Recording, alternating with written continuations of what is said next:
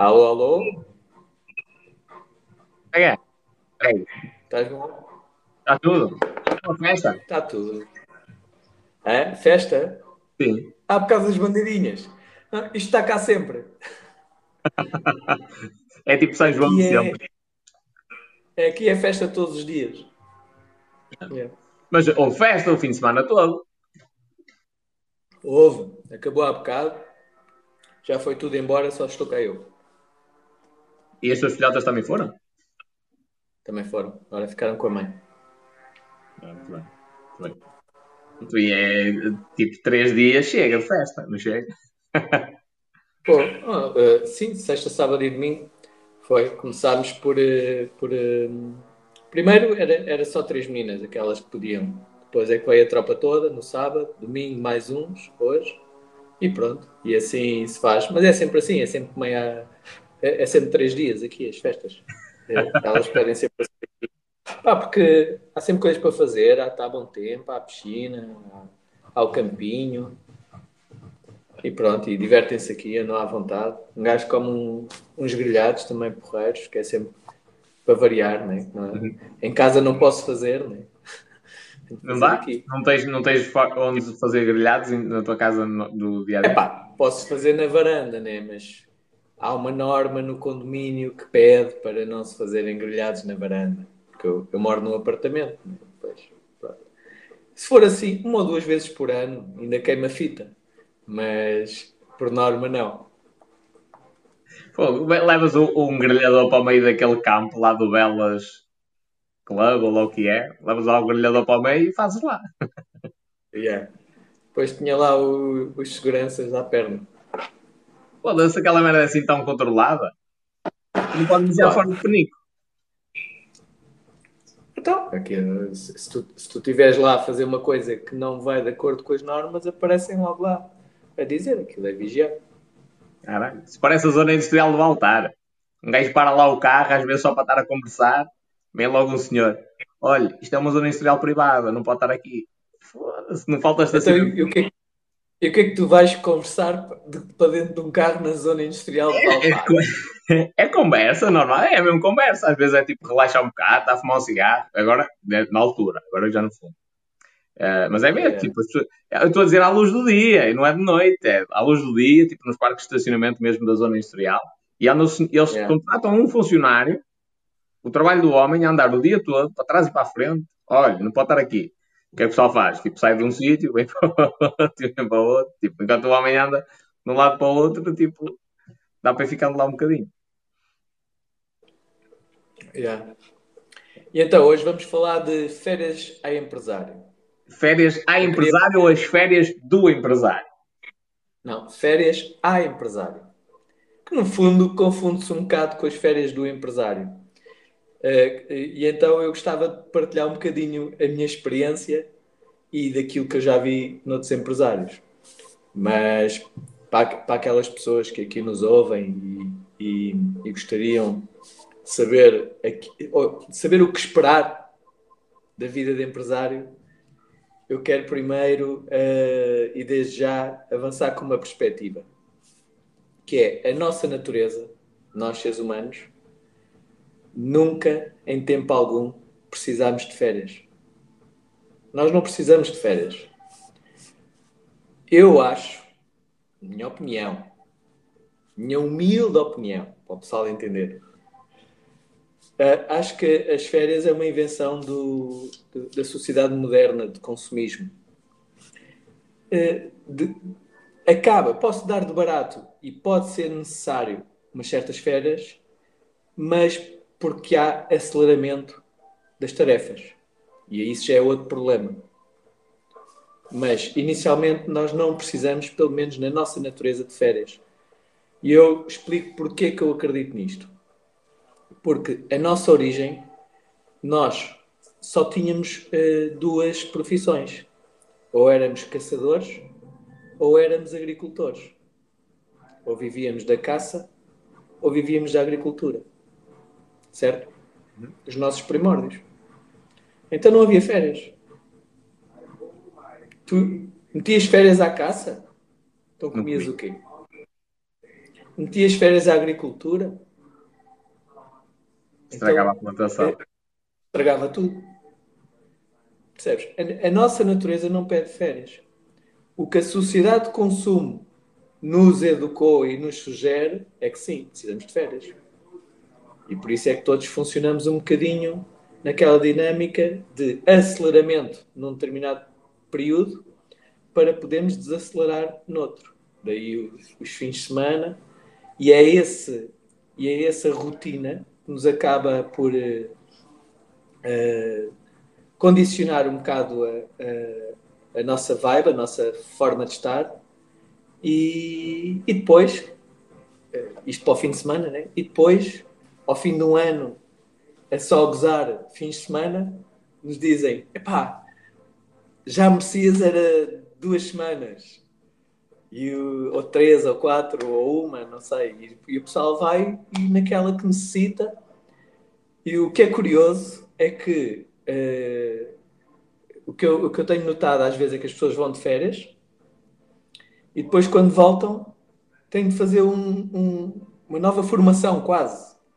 Reaprender a trabalhar, não é?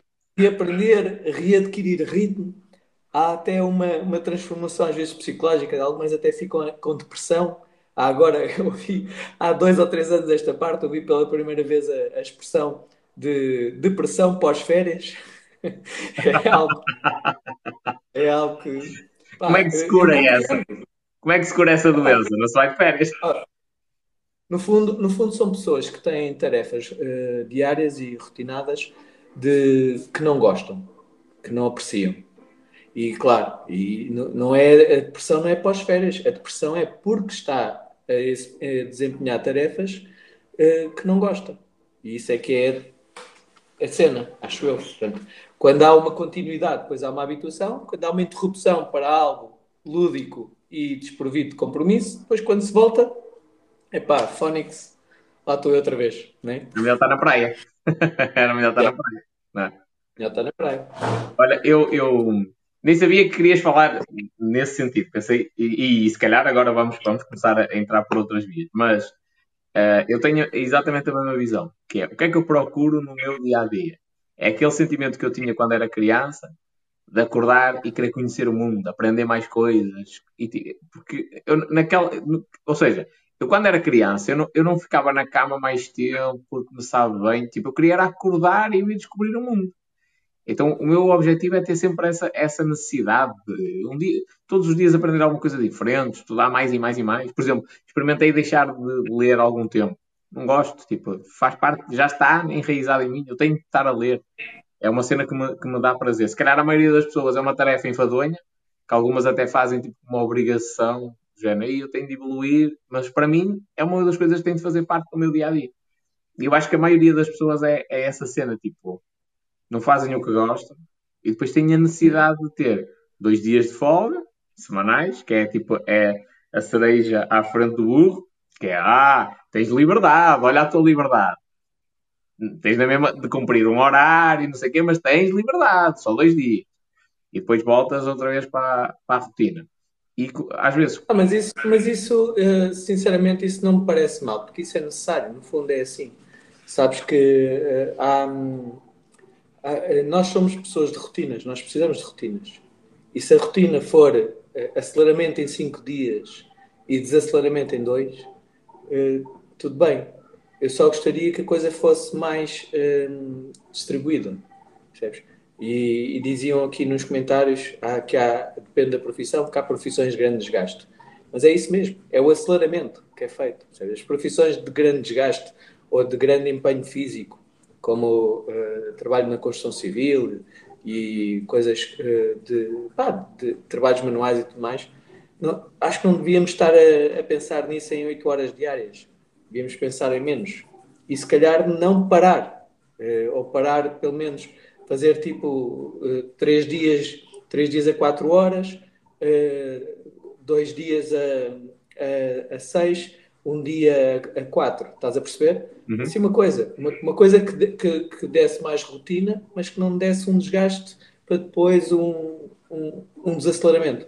Aceleramento e desaceleramento, ah, no fundo, o sistema que está, e o pessoal todo aceita, e no fundo uh, é, é, um, é uma conclusão de batalhas de anos e anos sobre direitos do, dos trabalhadores e, e coisas para que funcionassem por parte de, dos vários setores, indústria, blá blá blá, comércio e tudo mais. Epá, tudo bem, não estou a, a dizer que esteja errado, estou só a dizer que não é nada que nos seja natural, é algo que foi estipulado, imposto e definido por nós de forma orgânica, não de forma natural. Hum. Isso é como o Natal, né? Prendas no Natal. O ser humano não, não nasceu com a necessidade de dar prendas no Natal, nem nasceu com a necessidade de fumar, por exemplo. Yeah. Agora, uh, posso falar da minha experiência como empresário. Aqueles que me perguntam o que é que, o que, é que se pode esperar como empresário, uma das coisas que eu anuncio logo é não acreditem que vão ter férias. Não acreditem que vão ter sequer fins de semana. Uh, epá, e a minha experiência em particular, eu digo-te que eu, eu salvo erro, uh, portanto, 2022. Eu, eu, eu, tive, eu tive, desde que comecei a trabalhar, não foi desde que comecei uh, como empresário nesta empresa, mas desde que comecei a trabalhar até que tive as primeiras férias, passaram-se sete anos. Os primeiros dois anos e meio, os primeiros dois anos e meio, não tive fins de semana sequer. É na fase em que estou. dois anos e meio sem fins de semana, de segunda a domingo. E, e esses dois anos e meio foi uma carga horária, que já te falei aqui em live, mas se alguém tiver aqui a ouvir e, e, e não tiver uh, atentado, uh, trabalhava das 5 e meia, 6 da manhã até às 8, 8 e meia, a fazer uma rota de distribuição de publicidade da Bolsa de Valores, portanto eram projeções de um, de um, de um analista de mercados que distribuía pela, pelas avenidas novas, a instituições financeiras e bancos e tudo mais como estafeta de mota, né? fazia essa volta.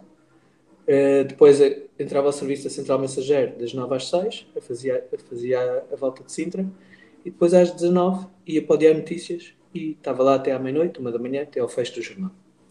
Isto segunda a sexta. Ao sábado e ao domingo ia só para o Diário Notícias, entrava um pouco mais cedo, era às 5 da tarde, e ia até à meia-noite, uma da manhã. Portanto, isto foi dois anos e meio uh, ainda antes de entrar na Central Mensageiro. E depois, quando estava na Central Mensageiro, continuei mais, mais um ano. Portanto, isto começou antes. Quando estou na Central Mensageiro, somado ao tempo que comecei a trabalhar, primeiro no timesharing e depois como estafeta e por aí fora, ah, não, não tirei férias durante sete anos. Não que eu não tivesse tentado. Eu cheguei a ter férias marcadas. E é isto.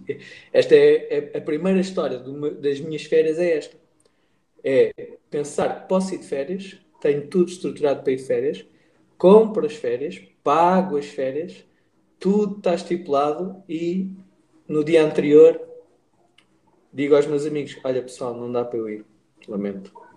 Vão vocês. Tchau, boas férias. Surgiu um imprevisto no negócio. Porque uh, tinha a estrutura toda, uh, mas isto é um dos problemas quando se está a iniciar nós não temos a estrutura ainda muito, muito forte, robusta. É uma, a, a, montagem da equipa é sempre um processo complicado e demorado.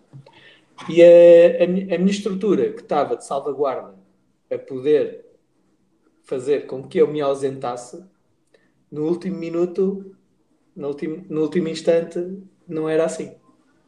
E eu não, não tinha a garantia que a minha estrutura de salvaguarda iria estar lá.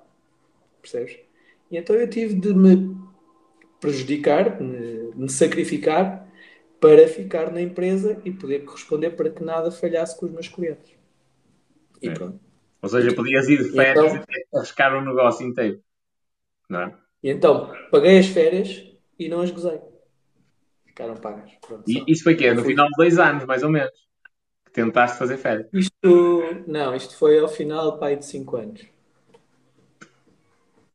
5 ou 6 anos. Foi quase no momento em que eu começo a ir de férias. Portanto, aquela foi a primeira tentativa que foi falhada. Hum. Depois, eu, eu... no ano a seguir, já escaldado, já escaldado, no ano a seguir não comprei férias nenhumas, como é Ou, óbvio. ou compravas com seguro, que era para. Não, não comprei férias, mas como, como temos a sorte de, de viver num sítio onde eh, é maravilhoso para fazer férias, acabei por fazer férias a partir de casa e qualquer coisa estava capaz de reagir, Uhum. o que também veio a, veio a ser necessário. Então depois, quando eu reformulei o meu horário e deixei de trabalhar à noite, já, e, e deixei de trabalhar aos fins de semana, aí já foi muito mais fácil, porque aos fins de semana já compensava o, o, o que eu dava durante a semana, e a partir das seis da tarde eu tinha na cabeça que entrava de férias.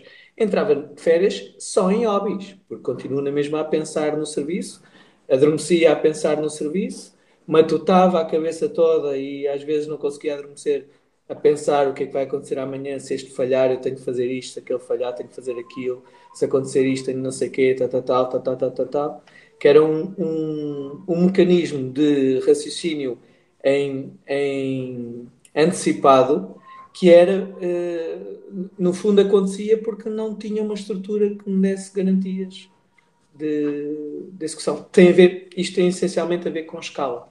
E com o início. Eu- eu- eu- é, o que tu estás a descrever é exatamente a mesma a minha situação. Tipo, nem tira nem põe. É, sou eu o gajo que estou de segunda a domingo, sempre a galgar, sempre atento, a tratar de tudo e mais alguma coisa. Delega algumas tarefas, sim, mas não é a mesma coisa, não é? Tipo, até porque as pessoas também demoram algum tempo a não só a assimilarem informação técnica para operarem naquela área, mas depois também a, a se sentirem capazes até de serem responsáveis por alguma coisa. Sem dúvida.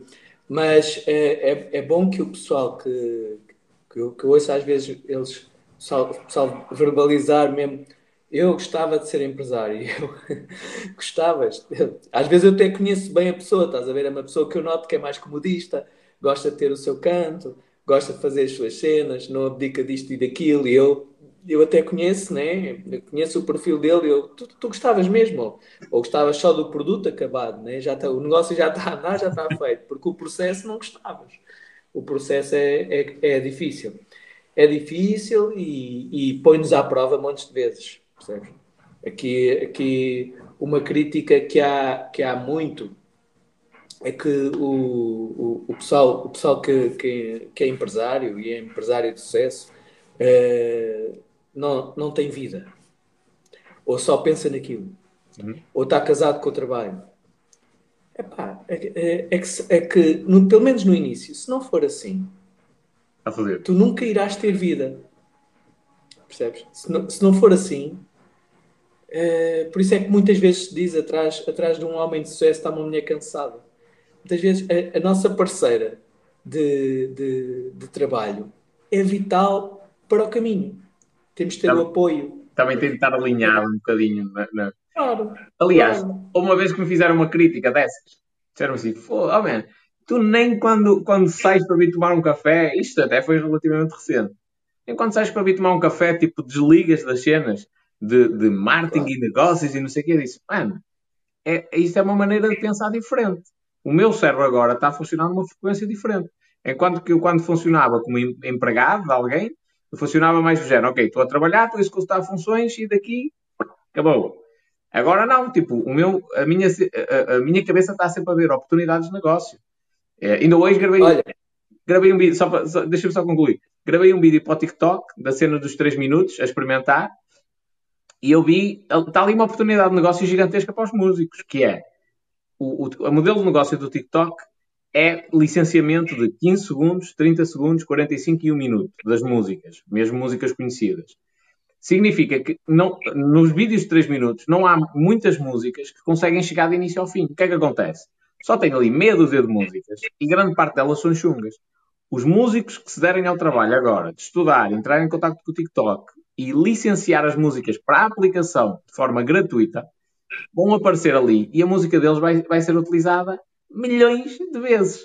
Eventualmente vai estás a dizer, estás a dizer para os vídeos de 3 minutos, 3 minutos. mas os vídeos de 3 minutos só podes fazer em upload, certo? Não, não, já tem, já tem na aplicação. Tens, no tens a fazer direto? É Sim. que eu, eu, já tenho isso dos vídeos de 3 minutos, mas não a fazer direto, não tenho essa opção, só tenho em upload. Gravar é... fora e fazer upload. Não, não, não. Mas atualiza a aplicação. Certeza que já deve estar disponível. A minha não. Tá bem. Não teve nada especial. Eu quando carrego lá tem 15 segundos, 60 e 3 minutos. Yeah. Mas eh, ia-te falar, olha, um processo que eu tenho. Eu vou, eu vou, uma, uh, vou com amigos a uma discoteca. Já não, já não se vai há uma porrada de tempo, nem. Está tudo fechado. Mas eu vou, eu vou com amigos a uma discoteca ou vou a um restaurante, qualquer coisa. Eu chego lá ao estabelecimento, seja ele qual for, começo a fazer auditoria mental ao estabelecimento.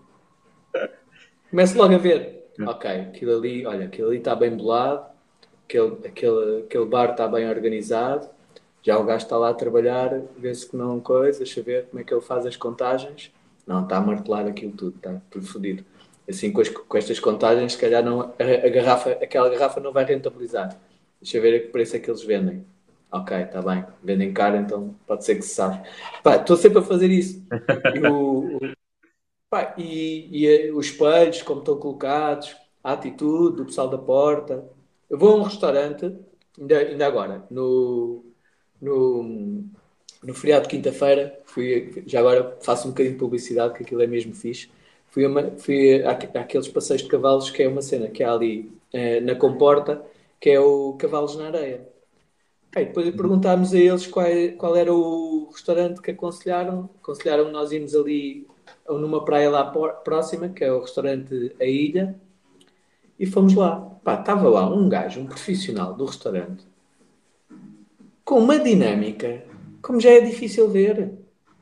Ah, era um gajo com uma pedalada, simpático, QB, atento. Houve lá um episódio, um acidente com um guarda-sol dos grandes foi, foi, foi derrubado pelo vento. Pá, por sorte não, não, não acertou em, em ninguém. Pá, mas a forma como ele reagiu, prontidão, uh, o profissionalismo, a simpatia, pá, top. No final, tive de, de, Quando fui pagar, o gajo disse, nem, nem era ele que fazia caixa, disse-me só: olha, para pagar com, com multibanco, aliás, tentei pagar com, com o da cripto e ali acho que não deu, não, ali não deu. Com o cartão da Binance, agora pago tudo com o cartão da Binance. Cashback. É, yeah, até agora só não deu em dois sítios. De resto, dá sempre. Ainda, ainda ontem fiz compras na macro, deu. Top. Sempre a, a, a descontar cashback. Mas pronto. E, e, no final, eu estava ali eh, no, ao pé do multibanco, quando ele disse para eu estar para, para, pagar a conta. Ele percebeu que eu fiquei ali parado e ninguém me atendeu. O quê? 20 segundos, 30 segundos. Veio ele. Ah, peço desculpa, não está aqui ninguém. Pumba, agarra na máquina e faz ele Phonics. Pá, tive de perguntar o nome e, eh, e dar-lhe os parabéns. Entretanto, chegou o dono da casa. Claro que o trabalho é do dono da casa, de, de, de montar aquela equipa, porque aqui, a equipa, na sua generalidade, funcionava muito bem, percebes? E, mas aquele gajo destaca-se. E o, o, dono do restaurante disse mesmo: pá, isto aqui dá trabalho, ainda por mais. Pá, e na Comporta. Comporta é um sítio desterrado.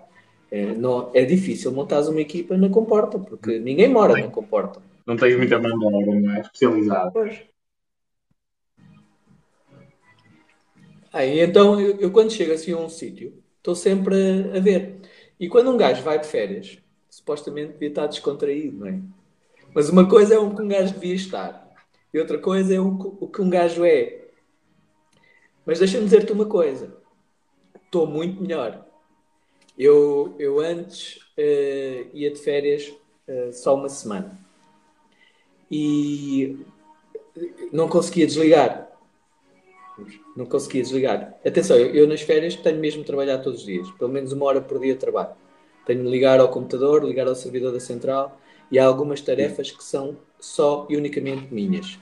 Portanto, eu posso fazer uma interrupção em um dia, pode acontecer quando eu, quando eu vou para fora, viajar para fora, mas há uma hora por dia, uma hora por dia, eu tenho de ligar, tenho de ter internet e tenho de ligar. Okay? De segunda a sexta, uma hora por dia, todos os dias. Posso saltar um dia útil. Eventualmente, se eu tiver pá, um daqueles passeios grandes, que é dois dias fora, como, sei lá, é, no México, é Xixinitza ou qualquer coisa, e, e, e, prolonga mais e um gajo chega todo cansado, posso saltar um dia, mas no dia a seguir já, em vez de uma hora, já tenho de trabalhar duas. Duas. Percebes? Uh, mas pronto, eu ia de férias e a primeira semana, sopa. Eu estava num sítio de férias, eu estava a fazer tarefas de férias, mas a minha cabeça não se sentia de férias. O meu corpo estava de férias, mas a minha cabeça não. E era terrível. É terrível porque depois eh, fico, fico um gajo que não é, não é fácil de estar com, não é? Não, não, não consigo uh, socializar ao mesmo nível que os outros. Pá, mas uh, é como uma pessoa. Uh, é como uma pessoa está é, no processo é, é, é Sabes que eu, ligação eu, eu, eu nunca consegui, nunca, nunca, nunca, nunca, nunca consegui desligar. Mesmo quando trabalhava como empregado, não conseguia desligar. Opa, eu também tive, tive quer dizer, eu, eu sou um gajo que é qualquer merda que eu me dedique, qualquer gajo, qualquer coisa, eu tenho que perceber daquilo mesmo. Num, eu opá, sinto brilho profissional de ser dos melhores, ou o melhor, mesmo naquilo que eu estou a fazer. Seja o que for, seja no Calcenta, seja no governador de Salvador, interessa. Qualquer coisa. E, e também, e lá está, quando, quando se tem um bocadinho esta mentalidade de alta performance, digamos assim, um gajo normalmente está rodeado de pessoas que têm a mesma mentalidade. Então, qual é que é a conversa? Trabalho. Eu nunca consegui fazer uma cena tipo, opá, sai às 6 da tarde, pronto, a partir das 6 da tarde desliguei completamente, não, nem penso nas cenas. Aliás, eu trabalhava num call center e saía às 6 da tarde, eram 8 da noite, estava a mandar e-mails a pedir para fazerem correções de registros que aconteceram ao longo do dia, porque eu fui rever o meu bloco de notas, mandava o meu bloco de notas de trabalho para o meu e-mail, no e-mail acedia em casa, ia rever e eu cometi aqui um erro e é preciso inserir isto no, no registro para não levar uma penalização em auditoria. Então, 8 da noite, o pessoal dizia, olá, é primeiro os gajos nem dão fé nessa cena, a primeira coisa. E a segunda, tipo, tu estás em casa, já fora do teu horário de trabalho e estás a mandar essa cena. é a cena, é o que é. Não, o meu cérebro não desliga, estás a ver? Nesse aspecto. Agora, agora sinceramente, já estou muito melhor. Uh, já consigo fazer o desmame de desligar o cérebro uh, aí em dois dias, três no máximo. Portanto, conseguir uma semana e pelo menos três a quatro dias consigo estar mesmo de férias, física e mentalmente.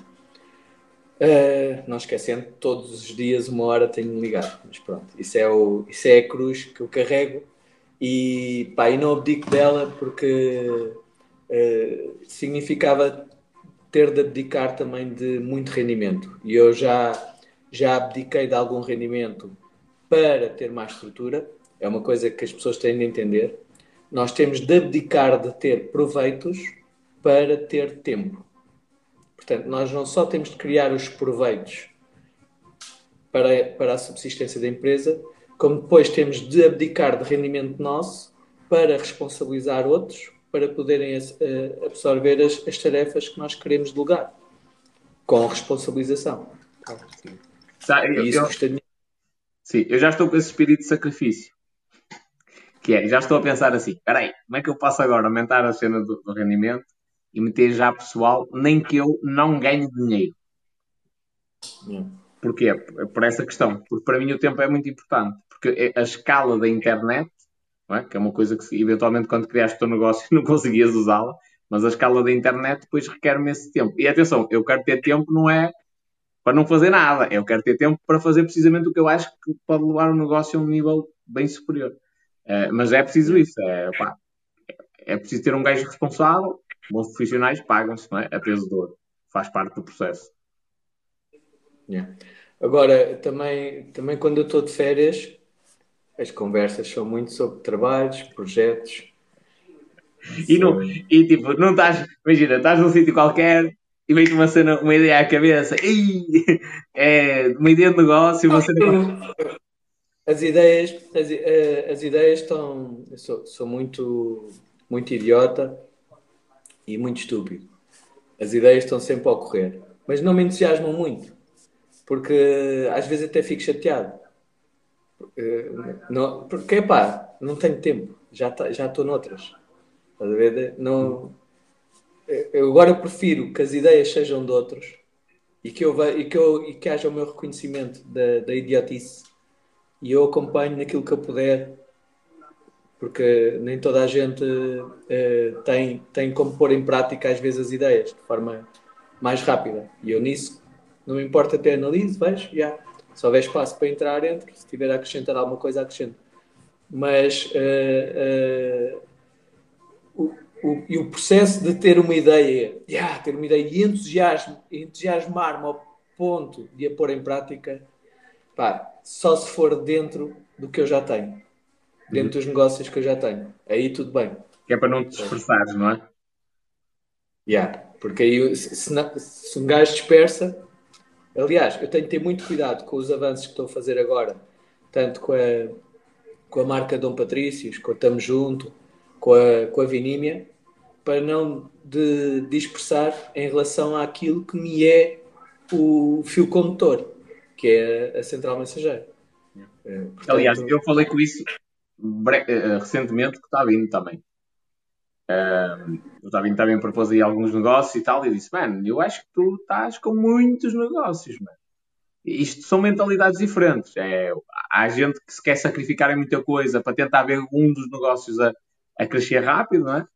Mas a minha, a mim, eu gosto mais do tipo de precisão, tipo sniper, não é? Pá, vamos embora e o esforço vai todo aqui. E sou muito disperso, e, mas eu tenho um problema.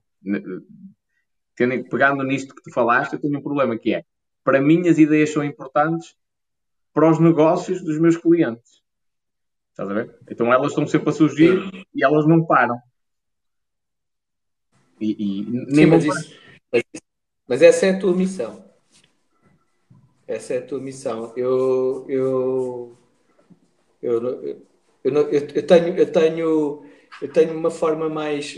Mas tu também estás noutro ritmo, estás, e estás numa coisa mais imediata, estás numa cena o marketing e o, o que tu fazes, o marketing digital, é tudo imediato, se tu fores a reparar.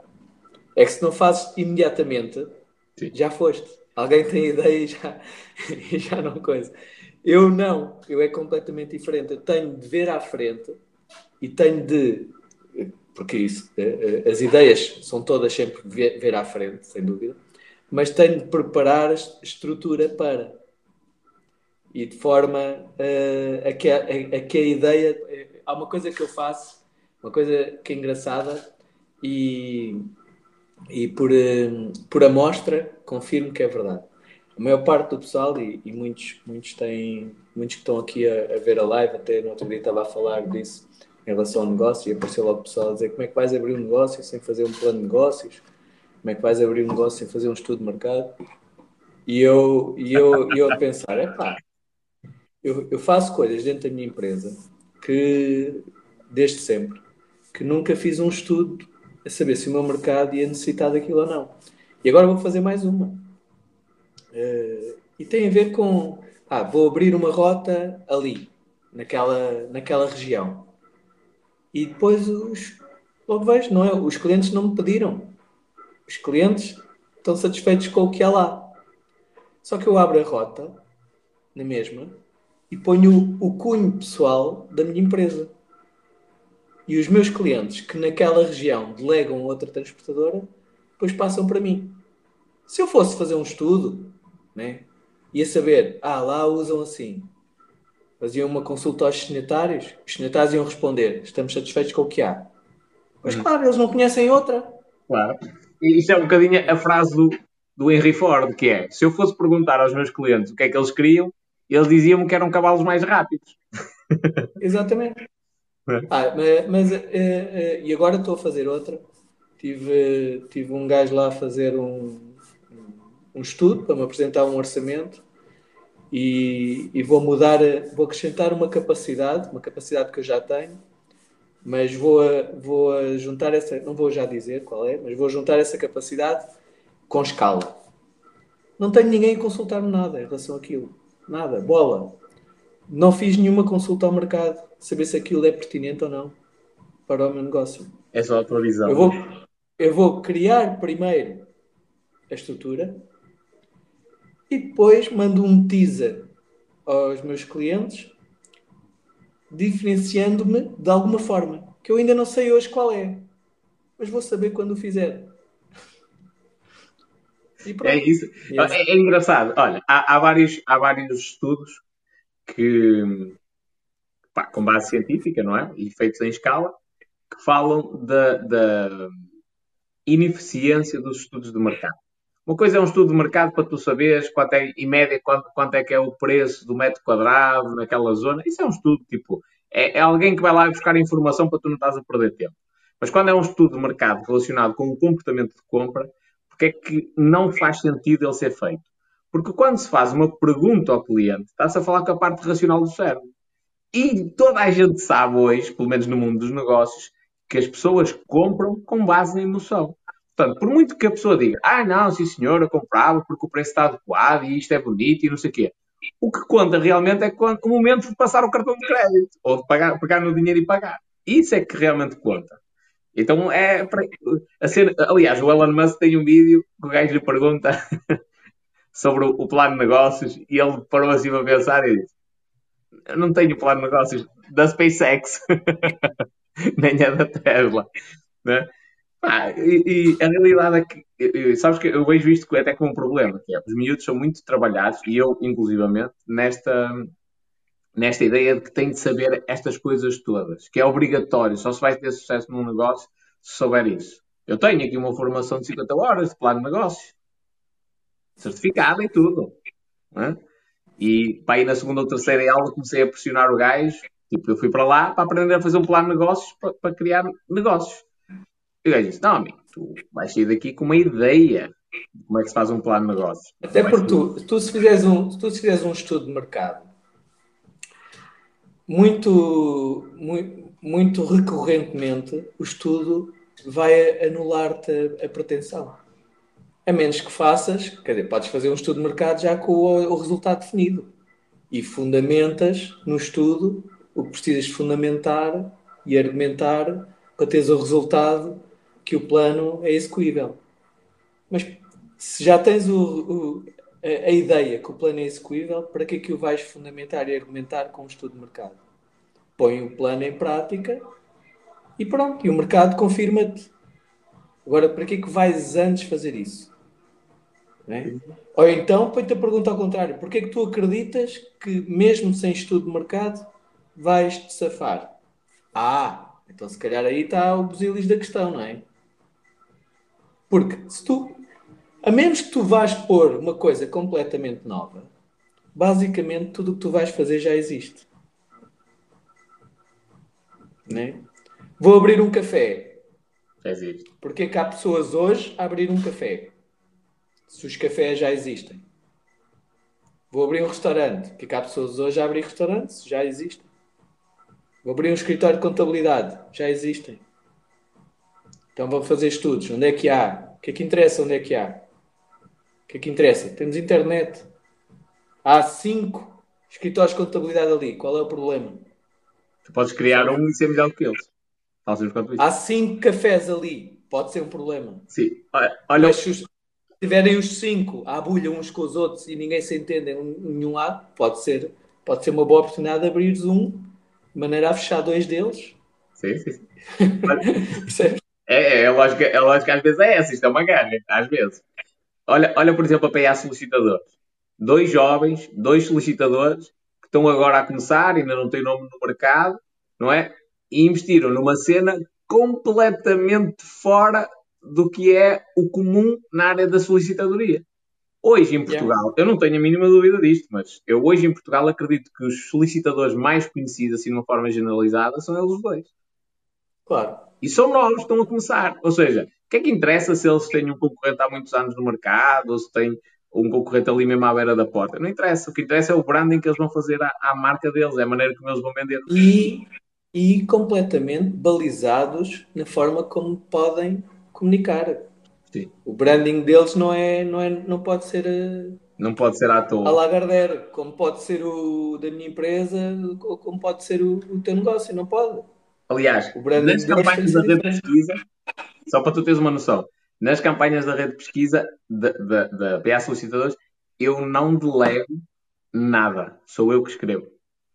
Porque basta, basta uma pequena alteração, um jogo de palavras diferente, estás a ver?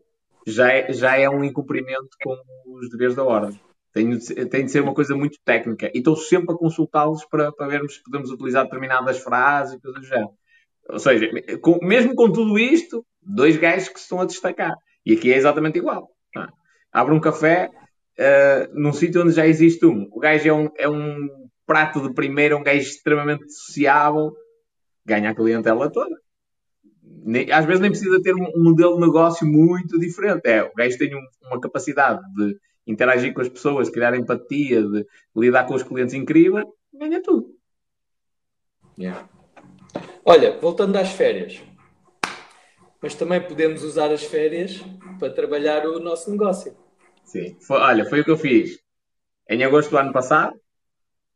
E, e as, as, ou melhor, olha, durante um emprego, foi como nadador Salvador na praia, tive ali uns dias, especialmente no final da época, aqui a partir de setembro, dia 1, dia 1 a 15 de setembro, que ainda é época balnear, já não há muita coisa. No norte está frio, pronto, já não há assim tantos turistas. E então eu tinha muito tempo livre.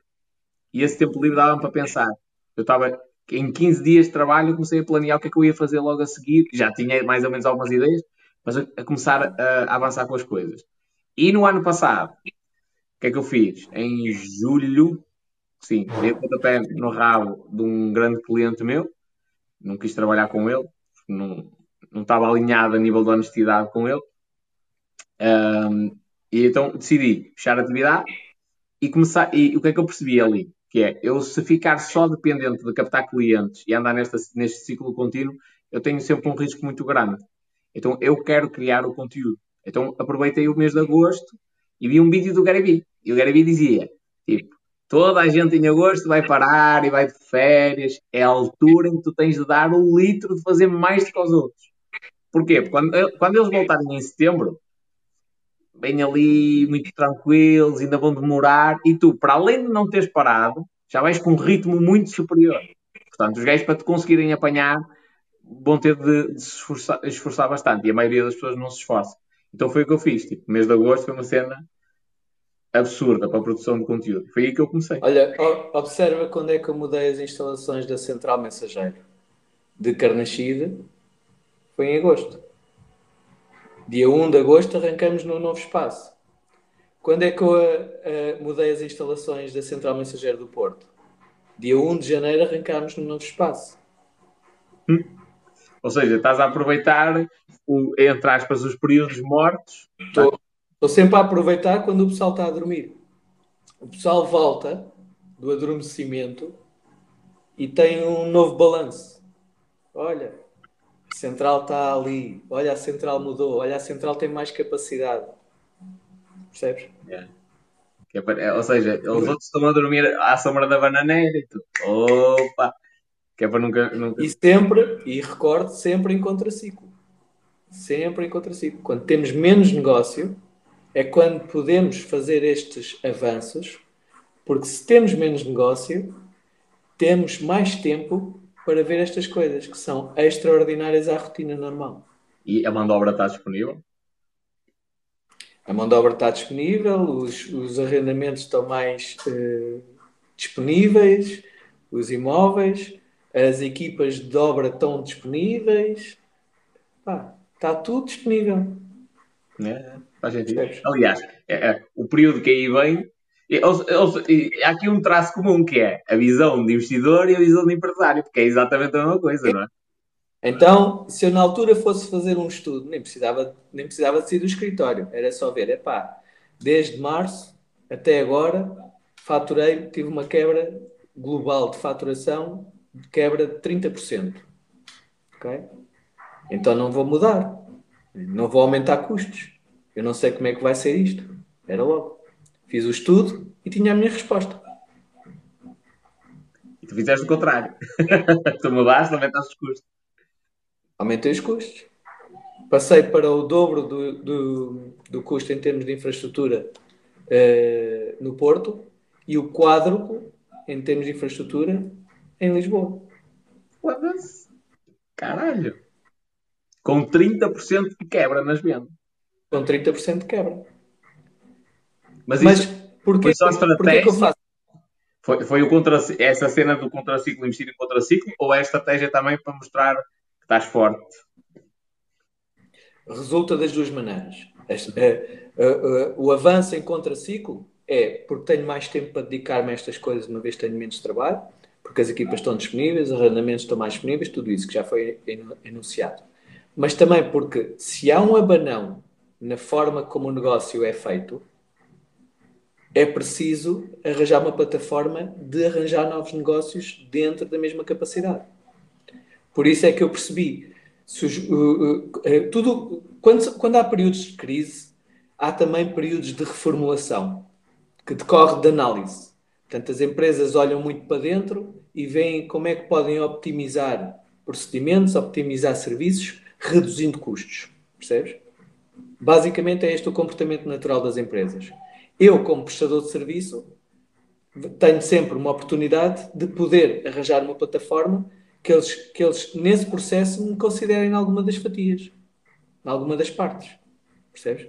Portanto, se eu acrescentar uma capacidade do meu lado, no caso é logística, posso estar na consideração dessa reformulação. De outras empresas. Ou seja, muitas. Isto transpondo aqui para uma linguagem se calhar mais entendível para o pessoal que não, não está, se calhar, dentro do teu negócio. Que é, muitas das empresas, com esta situação que a quebra nas vendas, o que é que elas vão fazer? Opa, a gente tem de ir para um armazém mais pequeno e de, vamos delegar uh, a logística a outras empresas. E aí é uma oportunidade para ti. Cobras mensalmente yeah. para, para ter yeah. lá os bens, os produtos deles. Uh, lá está, está a resultar no negócio. Deixa-me só aqui explicar uh, ao pessoal que eu não faço B2C, faço B2B.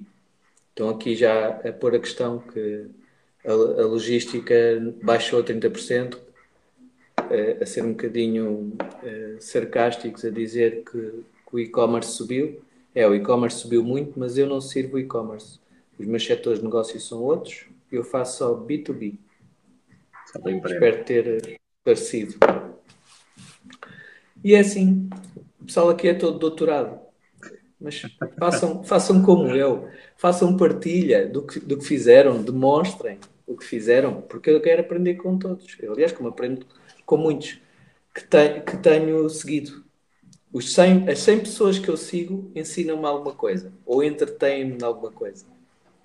Não eu é. só 100 pessoas. Yeah, eu também estou mais ou menos, os números são mais ou menos esses. Mas, e eu não devia seguir ninguém, que eu devia ver o feed do TikTok o mais puro e orgânico possível, que era para ver o que é que estava na moda. Mas pronto, às vezes tem de ser. às vezes tem de ser do género. Um gajo vai, vai, vai travando afinidade, também quer ver o conteúdo das outras pessoas.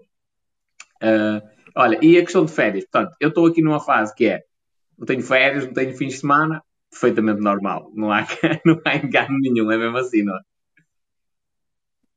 Claro. Okay. Tens de estar, estar assim e estar assim na boa, não é? Sim, sim. É assim, onde é que eu consigo ter alguma, alguma, alguma paz mental? É, por exemplo, olha, ainda ontem, sábado, início da tarde, eu fogo, apetece-me mesmo andar a pé e dei uma volta gigantesca. É, é assim, eu tinha muita coisa para fazer e continuei a ter. O que é que acontece? Acabei aqui a live com o J. Oliver Estive até às 8 da manhã a trabalhar, seguido. Depois dormi tipo das 9 até à 1 da tarde e agora estou e continuei aqui até agora. Ou seja, eu tenho alguma liberdade de, olha, agora não me apetece fazer nada durante duas horas, não faço. Só que depois eu sei é que isso vai-me aqui na, nas costas, se calhar durante o período noturno, ou tendo que dar mais cedo. Olha, o, o, J, o J. Oliver fez um, um vídeo que eu vi que explica muito bem a questão dos estudos de mercado, uh, uh, toda a análise que se pode saber antes de abrir qualquer coisa. Que, que, que é, no fundo, ele não tem, pronto, não tem nada, uh, não tem nenhum curso de gestão de empresas, não tem nenhum curso de marketing, não tem nada, e, no entanto, presta mentoria e vende mentoria e, e, e dá alguns conselhos online. Uh, porque o que, que, que ele tem? Tem a manha. Pá, é, e é isto que às vezes as pessoas não entendem. E todos, e todos falam, e muito bem argumentados, porque no fundo essas coisas até são. Se, já presumem uma coisa, é que se existem é porque são necessárias. E se foi um professor doutorado que o, que o, que o disse, então é porque é verdade. Porque ele é doutorado e é professor. Okay? Pronto. E se calhar até abriu empresas e tem empresas com sucesso nesse modelo. Nada contra. Eu não estou a dizer que isso é um, um modelo falido. Eu só estou a dizer que isso não é um modelo garantido. E quando um gajo não tem essa capacidade, tem de usar outra estratégia, nomeadamente o conhecimento da sociedade, o conhecimento da vida, a, a intuição, a percepção de como é que as pessoas pensam e vão reagir em, determinado, em determinadas situações. Isso é a manha, isso onde, onde se aprende. Pá, eu sei onde é que aprendi. Agora, onde se ensina, não consigo dizer contextualmente, é aqui, ali e acolá. É lança-te aos leões, põe, põe, faz-te à estrada. É isso, é isso. O Gary Vee tem, tem uma cena num, num, num, dos livros dele que é amigo, tu não vais aprender a nadar enquanto não te atirares para dentro da piscina. Podes ler os livros que tu quiseres, ter as aulas que tu quiseres de natação teóricas. Enquanto não te atirares para dentro da piscina e metes a cabeça dentro da água, não aprendes a nadar. E aqui a cena é, é mesmo. E sabes que há um paralelismo engraçado em relação ao que tu falaste, que é o póquer. Mas quanto mais joga póquer, começa a ganhar essa intuição que tu falaste, aquele tato do género. Eu não sei o que é que o gajo tem, mas eu sei que ele está fraco. Tipo, é, e racionalmente falando, tu nem consegues perceber. Deve ter a ver com as microexpressões que a gente não detecta conscientemente, mas vai-se ganhando esse tato. Tipo, não, isto, eu vou arriscar aqui. Há uma coisa que me diz que realmente vale a pena fazer uma aposta forte que o gajo vai desistir. Isto e nos negócios acontecerá da mesma forma. Por isso, eu, olha, uma, uma que eu me lembro que foi mesmo espetacular, que parecia que estava a tocar mesmo chininhos na minha, na minha, nas minhas orelhas, foi com a Maria, a minha Moon, que faz os desenhos. Ela mandou-me um áudio e disse assim: Ao espanhol, aconteceu-me aqui uma coisa muito esquisita. Já, já é uh, a segunda pessoa que me pede um desenho da pessoa, mas com a outra pessoa que já faleceu. E eu, é isto, é isto que nós vamos vender. Tipo, eh, eh, se já há duas pessoas a pedir isso, é porque realmente faz sentido quando é fotografia, pá, por muito que andem ali com o tratamento da cor e tal, não fica exatamente igual. E se as fotografias forem de, de períodos temporais muito distintos, não vai ficar assim muito bem. E no desenho a cor é a mesma, o traço é o mesmo, e portanto vai ficar melhor. Então fiz a experiência do género, vamos tentar vender isto desta forma. Deus me livre. Funcionou. E, e, esta, esta é aquela cena tipo da intuição, é se calhar para a maioria das pessoas aquilo é só mais uma informação. Olha, que curiosidade, que engraçado. Pois, isso, isso parece-me bem. Eu realmente sabia que existia esse serviço com fotografias, mas agora que tu falaste e explicaste, com desenho faz mais sentido ainda, claro. E fica fixe. Tens, tens é. de ver o trabalho dela.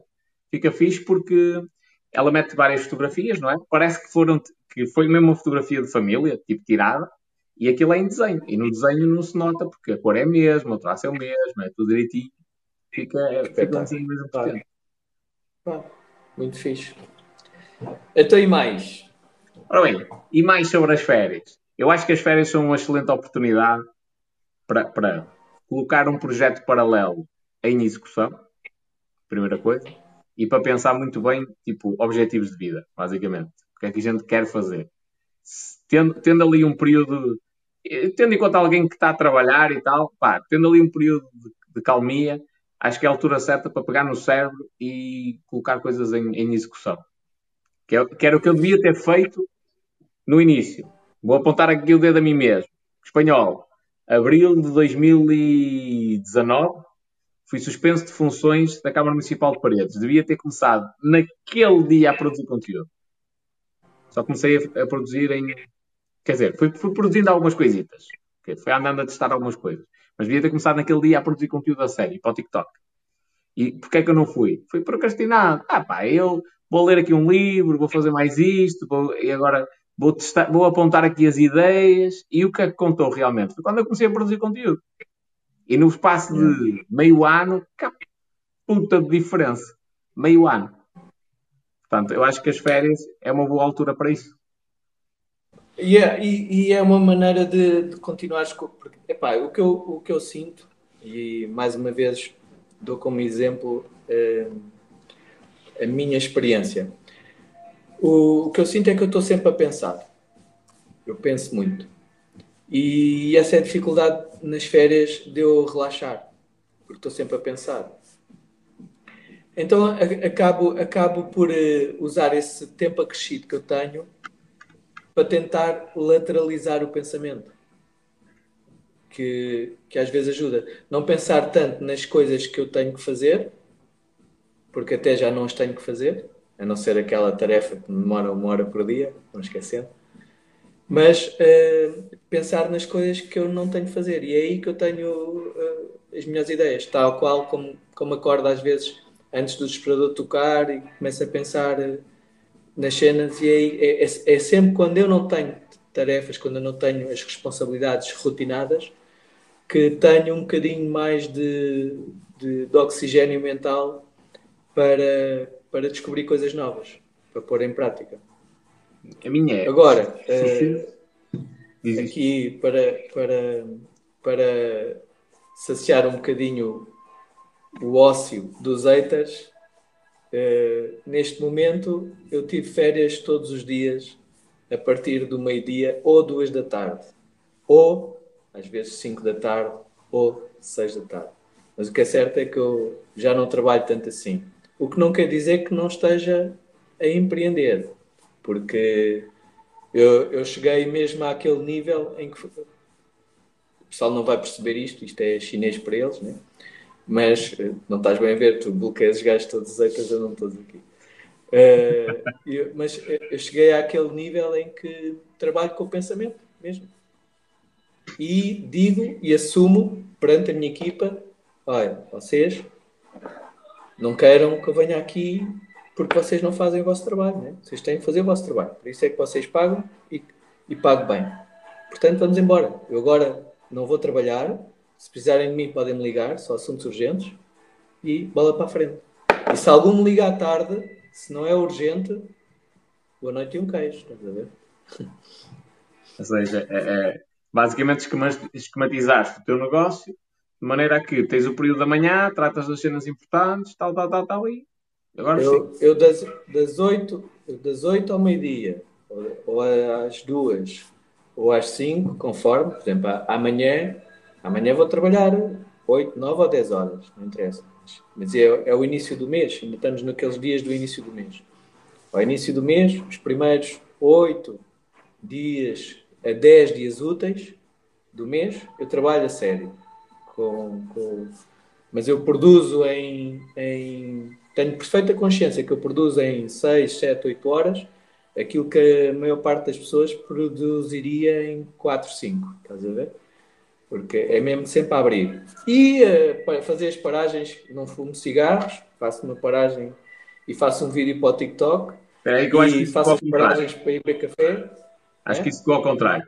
Tu, em 4 ou 5 horas, fazes o trabalho que as outras pessoas fariam em 7, 8 horas, é isso? Sim, sim, sim, sim. Mas pronto, é, são, são. Sim, tens razão, bem corrigido. Mas a fazer as pausas que tenho de fazer, a, a fazer os ritmos que tenho de fazer, e sei os mecanismos todos e percebo muito bem o meu cérebro, quando estou capaz de produzir alta velocidade e quando não estou capaz de produzir alta velocidade e tenho de fazer um intervalo para readquirir alguma velocidade de produção. No fundo, vai mais, vai mais uma vez bater no tema da consciencialização e do autoconhecimento. Portanto, saber como é que nós funcionamos para rentabilizar ao máximo. Ainda tenho lá um livro que faço tensões de ler este ano. Um deles é o, é, é mesmo um livro que eh, dá algumas dicas em termos organizacionais. E, e, e é um. Mas eu, eu já sei que vou ler aquilo e que de forma eh, inata já pus em prática algumas das cenas que eles vão pôr. Porque um, gajo também vai aprendendo por tentativa e erro, né? E então uh, algumas das coisas tenho a certeza que já as faço. Olha, tem aqui Mas... um comentário altamente. Tu vais gostar. É. A propósito da cena de pessoal não trabalhar, não ter horário, coisas assim. A Carla está a dizer, tipo, na RTP existe essa categoria. São pessoas que não trabalham e só ficam em casa em, uh, a pensar, são os especialistas seja, eles são para yeah. e, Mas é isso, se calhar é, o, é o tipo de especialidade. Isso é outro, isso é outro andamento. Sim. Mas, mas a realidade, eu, eu uma vez partilhei um print de uma conversa minha no Telegram foi: eu estava cheio de trabalho e parei, não fiz nada do que eu tinha pendente e parei, já nem me lembro, acho que foi para treinar ou para dar uma volta a pé, não interessa, mas parei e decidi: hoje não faço nada, hoje tarde não faço nada, não vejo o dia todo, hoje tarde não faço nada. E porquê? porque era precisamente esse, essa quantidade excessiva de trabalho que não me estava a permitir eu ter o, o, a liberdade criativa que eu precisava, especialmente para escrever algumas coisas. Então tive de parar, acumulei trabalho para os dias a seguir, mas para depois conseguir as coisas fluírem naturalmente. E nesse seguimento de ter parado, eu pensei: espera aí, agora como é que eu faço para isto não chegar a este ponto e eu ficar com tanta coisa pendente? Ok, então a partir de agora fazer assim, assim, assim, assim. Já melhora, senão se eu só estiver neste ritmo, não é? É, é, um, é um bocadinho às vezes esta a diferença entre o funcionário e o é. funcionário não, tem, não é desonesto em ser funcionário, só que a questão é, ele está a ser pago para executar uma tarefa, ou várias. E, e, pode não ser pago para, para pensar. Enquanto que o dono do negócio, se não pensa no próprio negócio, pode ser a ruína. Deixa-me aqui aproveitar a oportunidade, porque está aqui um Nargoti. O, está aqui um, tenho aqui um, um, uma série de comentários do Nargoti aqui do meu lado. E, e, ele, e ele vê coisas que eu não vejo. Portanto, eu, eu queria aqui ao vivo convidar o Nargoti, contacta-me no Instagram para marcarmos uma reunião e sabendo tu que tens uma forma melhor de ver as coisas, eu agradeço. E se tu aumentares o volume da minha faturação em 5%, eu dou-te 10 mil euros. Portanto, estás à vontade para reunir comigo e trazer essas ideias, garanto 10 mil euros. Aumentando 5% a minha faturação com essas ideias. Mas não estou a dizer isto da boca para fora, é mesmo a sério. É um compromisso aqui. Está aqui ele está aqui a, a, dizer tantas cenas que há e, e, que não há, que eu, que eu não vejo, mas uh, eu, não sou o dono da razão. Uhum. Portanto, está lançado aqui o desafio. É. Na Argoti. Eu aposto, e já, eu, eu digo-lhe também: olha, vais ao, ao, site da Central Mensageira e está lá o contacto do Paulo. Se precisares de, de, entrar em contacto direto com ele. Yeah. Mas Porque é, é curioso. É, o pessoal faz desafios Diz isso. Não, o porreiro disto, o porreiro da exposição é isto. É que um gajo tem acesso a uma panóplia de pessoas que não conhecem o dia a dia. E às vezes aparecem assim umas pessoas que são extraordinárias. Eu estou a dar a oportunidade ao Nargotti de ser extraordinário. Uhum. Agora, por exemplo, ainda no outro dia estávamos a falar naquela live que foi por acaso, também feita daqui, e depois o pessoal começou a, uh, lançou o seu repto do que é que, que é que era importante numa casa de férias. E o pessoal começou a dizer cenas, pá, e eu depois uh, abandonei isso e nem tirei o, o, o miolo da, da cena. Porque eu queria mesmo saber de coisas que, que eram pertinentes. Dás-me licença que lança outra vez o desafio? Sim, não, tranquilo, tranquilo. O que é que é preciso para a casa de férias, não é? Então, pois, o desafio é casa de férias no Airbnb. Se quiserem pesquisar, pesquisem por Vila com dois L's, Lion Talk. Okay? Portanto, o, o, e vão-me dizendo aqui, na, na, vossa experiência, ou na vossa inexperiência, não interessa, porque às vezes uma pessoa diz uma idiotice até faz sentido, uh, digam o que é que uma casa de férias deve ter. A Playstation. Vai... Playstation? Tem? Pá, é arriscado. Não, não tenho. Posso ter, mas é arriscado.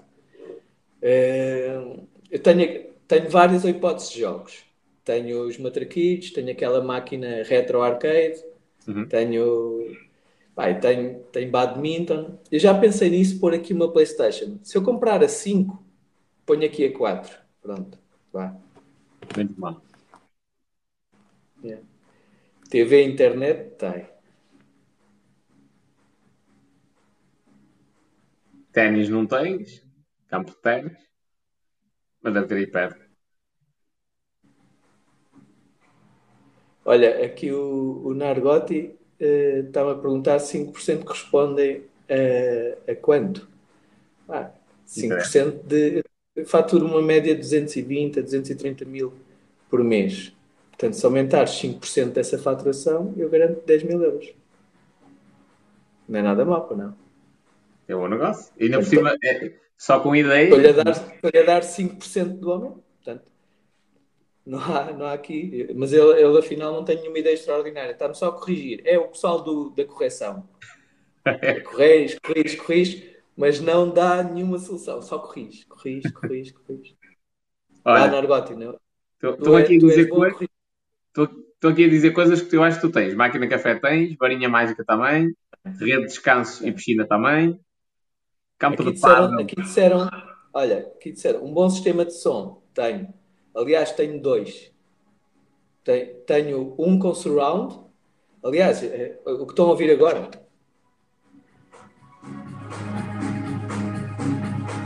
Ok? Estão a ouvir, é uma, é uma barra de som com, com surround. E tenho uma torre que é posterior, uma torre de som, tudo com Bluetooth, podem mandar música do, do telemóvel. Agora, ténis de mesa não tenho, já tive, mas uh, o espaço não, não dava para isso. Já pensei em comprar uma, uma, uma mesa para pôr lá fora. Pá, fica para o próximo verão, se calhar. Olha, China tem. Strippers e varão. É, pá, fogo. O pessoal, o pessoal quer férias ou quer o ragabó?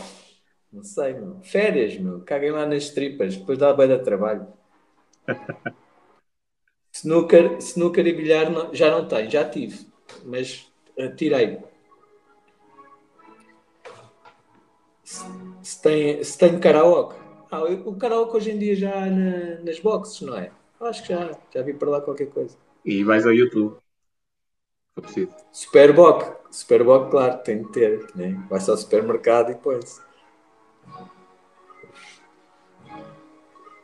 Água e luz, pronto, estás a ver? Pessoal aqui a falar a sério. Água e luz, essencial para ir de férias.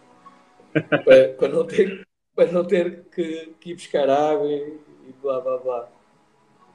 Deixa-me aqui mandar uma mensagem à namorada. Olha, a, a, a ideia das, das, dos strippers é, foi uma ideia feminina, foi a Mariana que lançou o rap.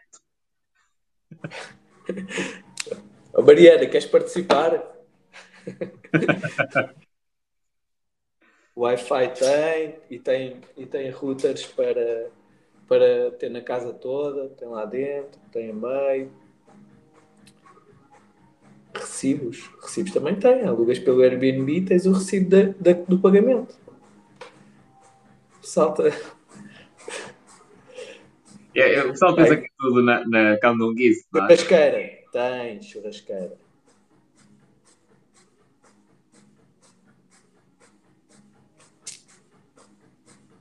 Não há mais ideia. Está tudo, está tudo esgotado. Isto é para propósito das séries. Não só tem que pingar. A, a, casa uma semana inteira só para, para eu ir para. Eu, eu tenho a facilidade, eu posso trabalhar fora de, da minha casa ou de um escritório que possa eventualmente ter até lá. Uh, só para relaxar. Uma semana inteira aí.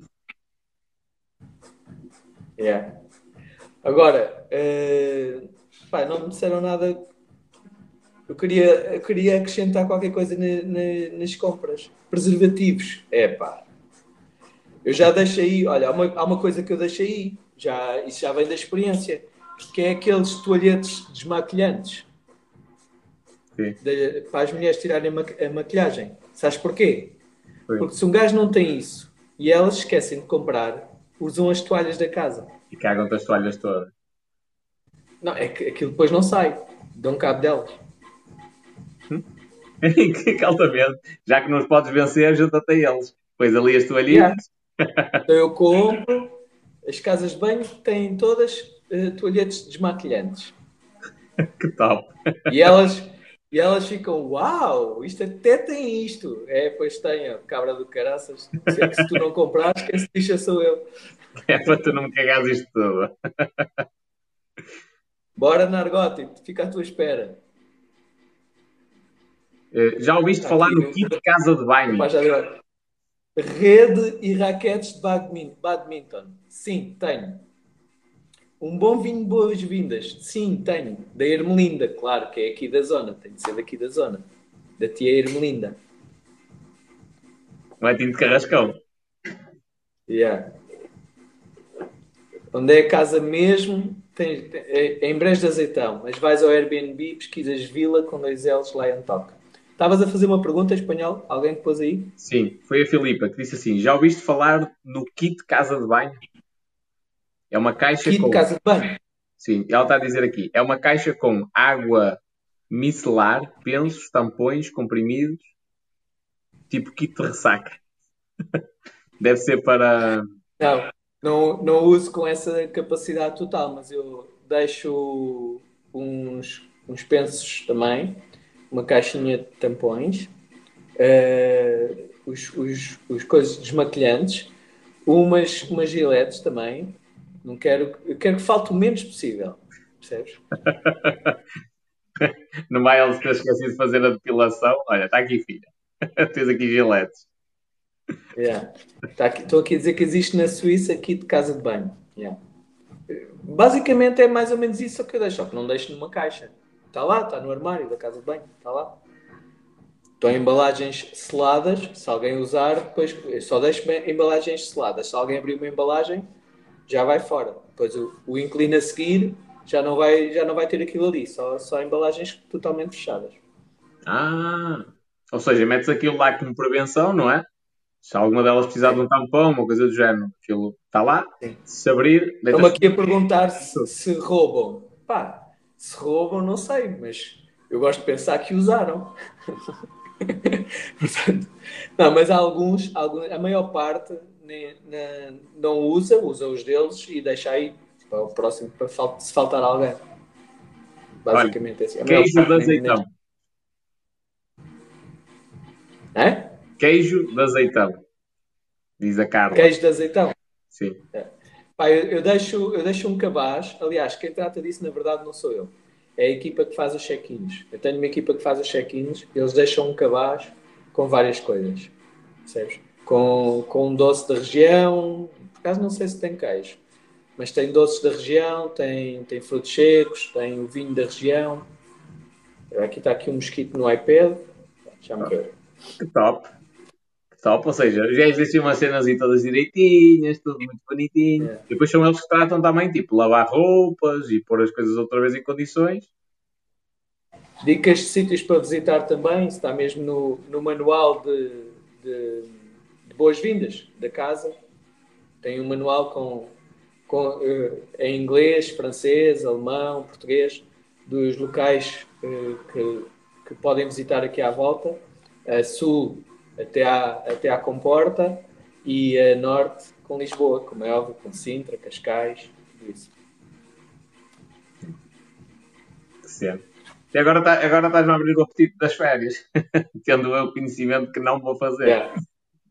Sou capaz de fazer Estou um aqui dizer, uma máquina de jogos arcade tem, flippers não tem, porque os flippers custam entre 5 a 7 mil euros, é muito caro, e se estragam aquilo é, é lixado. E é uma máquina não tenho de dar a porrada com ela sempre. E tenho bicicletas para emprestar, sim. Trotinete. Trotinete também tenho, sim. Para emprestar. Tenho trotinete, tenho um Ziggy Car, aqueles que se faz assim, sabes? Qual é o Ziggy Car? Pesquisa aí, o Ziggy Car. Aquilo é fixe. Dá para adulto, dá para criança, dá para tudo. Ziggy. Também deixa aí. É como, é como o nome do filho do. Digicar. Eu vou buscar. Eu mostro. Só estou a ver aqui para crianças.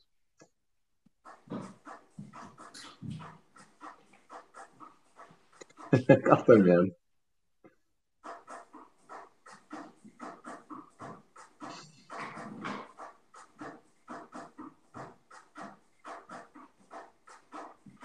diz a Mónica, ou seja, do que há não falta nada, isso é verdade.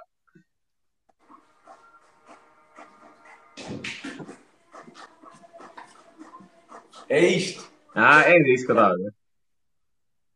É bué da fixe. O gajo senta-se aqui, faz assim e isto anda. Andas aí a sacar peões. Yeah. Olha, falta, eu... Falta-te aquelas bicicletas que dá mesmo para sacar peões. Aquilo tem um nome específico. Que é tipo, tu vais sentado. As tricky. Acho que é uma cena assim. Tipo, tem uma roda As tricky. à yeah. frente e atrás é tipo rolamentos. Mas isso, opá, estamos a falar de uma casa de férias, não estou a exagerar já. Mas tu perguntaste. Bicicletas normais, tem de. Pá, não sei, eu essa cena não vou ter aqui. Olha, uma pergunta óbvia, mas que ninguém perguntou, que é ar-condicionado, tem? Em todos os quartos. Mais, e na sala também. Ok. Yeah.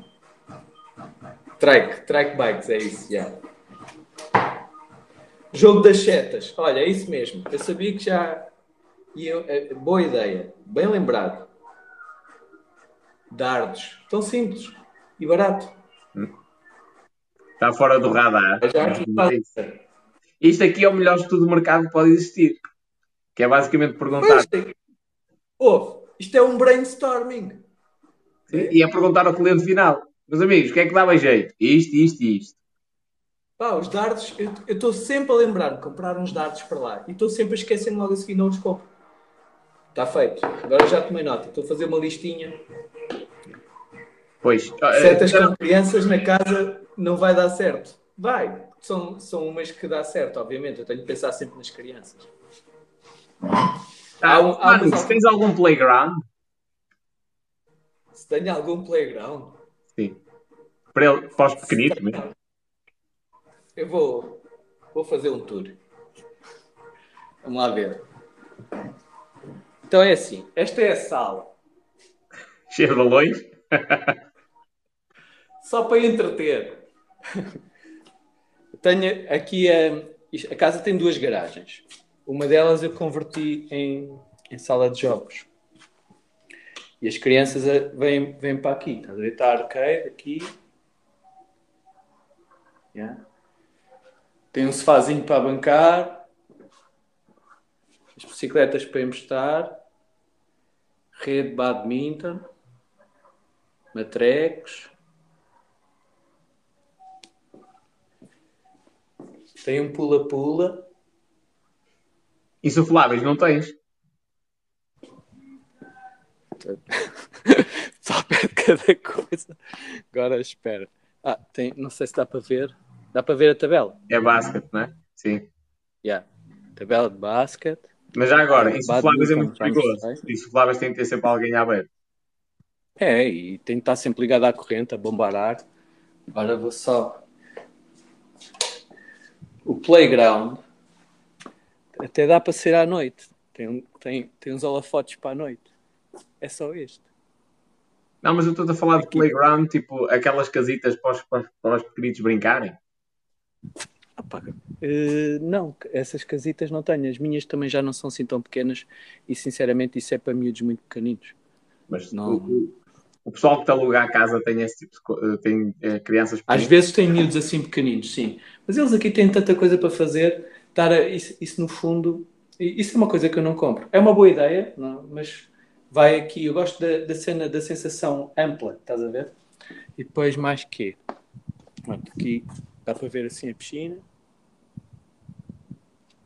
a churrasqueira.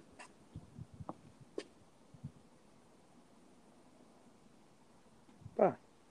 Aí, e tem espaço, tudo, tudo flui aqui. Ah, tem, tenho aqui uma, uma zona lounge. Uhum. É, dá para ver. É uma cama. Sim, sim, sim. Olha, monopólio e xadrez. Tenho.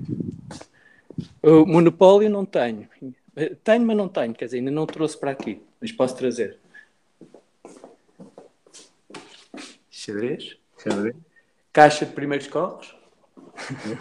O símbolozinho. Outra mesa, outra mesa de jantar grande. Outra lá fora. Câmaras. A casa tem? Eu acho que estão aqui a perguntar ah, para pode, ver se... Não pode ter. Não pode ter. Tem as câmaras da, de, do alarme, mas que só, só são acionadas para recolha de imagem quando o alarme dispara. Só. De resto, não. Apagar aqui as luzes e voltar ali para o meu cantinho. E é isso. Olha, te, te perguntaram aqui quanto é que custava. E eu, eu disse, acima de 1800 euros uma semana. E houve um gajo que disse assim: yeah. Ui, com 1800 euros eu faço as minhas férias. Amigo, isto é para quem pode, não é para quem quer. Então, eu, eu sinceramente, este ano, até agora, eh, tenho alugado o que eu preciso para pagar a manutenção da casa e para eu ir de férias. Agora só falta eh, mais uma ou duas semanas que é o, o que eu conto e reinvisto na casa. Que eu, geralmente todos os anos uh, melhoro a casa de alguma maneira. Hum. Ganho ainda mais. Espera aí, só um bocadinho.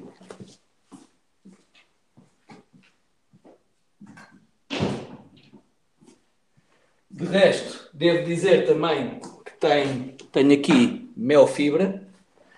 É que a casa para chegar aqui, os últimos 500 metros, não tem alcatrão. É estrada de terra. Percebes? Mas Sim. a fibra chega. O alcatrão não chegou, mas a fibra chegou. E tenho, tenho os canais premium uh, abertos, Sport TV, para quem quiser ver o MotoGP, que hoje ganhou o Miguel Oliveira, para quem quiser ver o, o, os jogos de futebol e essas, essas cedas. Tem Apple TV e vou pôr aqui Android TV também. No fundo, quem tiver as suas aplicações de telemóvel, o que quiser, pode mandar para lá e, e ver o que quiser. Top. E Netflix, tens? Sim, claro. Bem. Eu estou a perguntar porque eu não percebo nada disso. Mas presumia que também, também é. O alguém que disse. O móvel Faz sentido. Eu vi, que não, eu, eu vi que não percebias nada disso. Quando eu depois de dizer que tinha Apple TV e Android TV e o pessoal podia mandar o telemóvel o que quiser, tu perguntaste se tem Netflix. Portanto, uma coisa está inerente noutra. É, eu sei. O pessoal que tem Netflix. Oh, espanhol, vou-te vou dizer. O pessoal que tem Netflix tem Netflix no telemóvel. E a partir do momento que tenha Apple TV ou Android TV, dá para mandar para qualquer TV o que tem no telemóvel, inclusive a Netflix. É, faz sentido, faz sentido. Foi assim só, foi só um, um, um momento de eu, de eu demonstrar estupidez em relação a isso. A única cena que eu lidei com a Apple TV a nível técnico era com problemas de interferência com Wi-Fi. Uh, aquilo volta e meia dá, dá umas cagadas. Não tenho, não tenho caixas. É, tranquilo. É, isso também tem a ver com as rutas. Não, as rutas às vezes são uma merda e é que dão, dão problema. Pronto. E talvez com o sítio onde está, eu tenha, eu tenha as coisas bastante próximas. Depois tenho, tenho dois routers, um num canto de uma casa, o outro noutro. E, e no meio encontram-se os dois e pronto, não tem história. Mas é isso. E é aqui que eu faço algumas das minhas férias. Pelo menos duas semanas de férias faço aqui. E os fins de semana sempre que eu puder. Porque também estou a 35 minutos de casa, é tranquilo. Sei, hoje sei, até estava a pensar. E até dormes aí. Hoje, hoje vou ficar aqui, porque estava para ir para casa. Só que depois houve um acidente na Vasta da Gama. A 25 de Abril estava com a sua habitual, o seu habitual congestionamento. Pensei, vou mais tarde. Depois tenho a live com o espanhol. Ah, que se lixe. Amanhã é feriado em Oeiras. Também não tenho de levar a minha mais velha, agora que já é teenager, já é oficialmente teenager, porque já tem 13 anos. Uh, amanhã não tem escola, não tenho, não tenho de levar cedo. Então, olha, começo a trabalhar a partir daqui e só vou depois do trânsito desanuviar. É. Já de propósito, está melhor. É, é cadela, não é? Cão. Cão. E agora ele consegue, ele consegue ver? Tipo, com o outro olho ou demorou a habituar-se? O outro, o outro consegue. Olha lá. Eu, eu, eu agora está com o chefe, anda cá. Anda cá.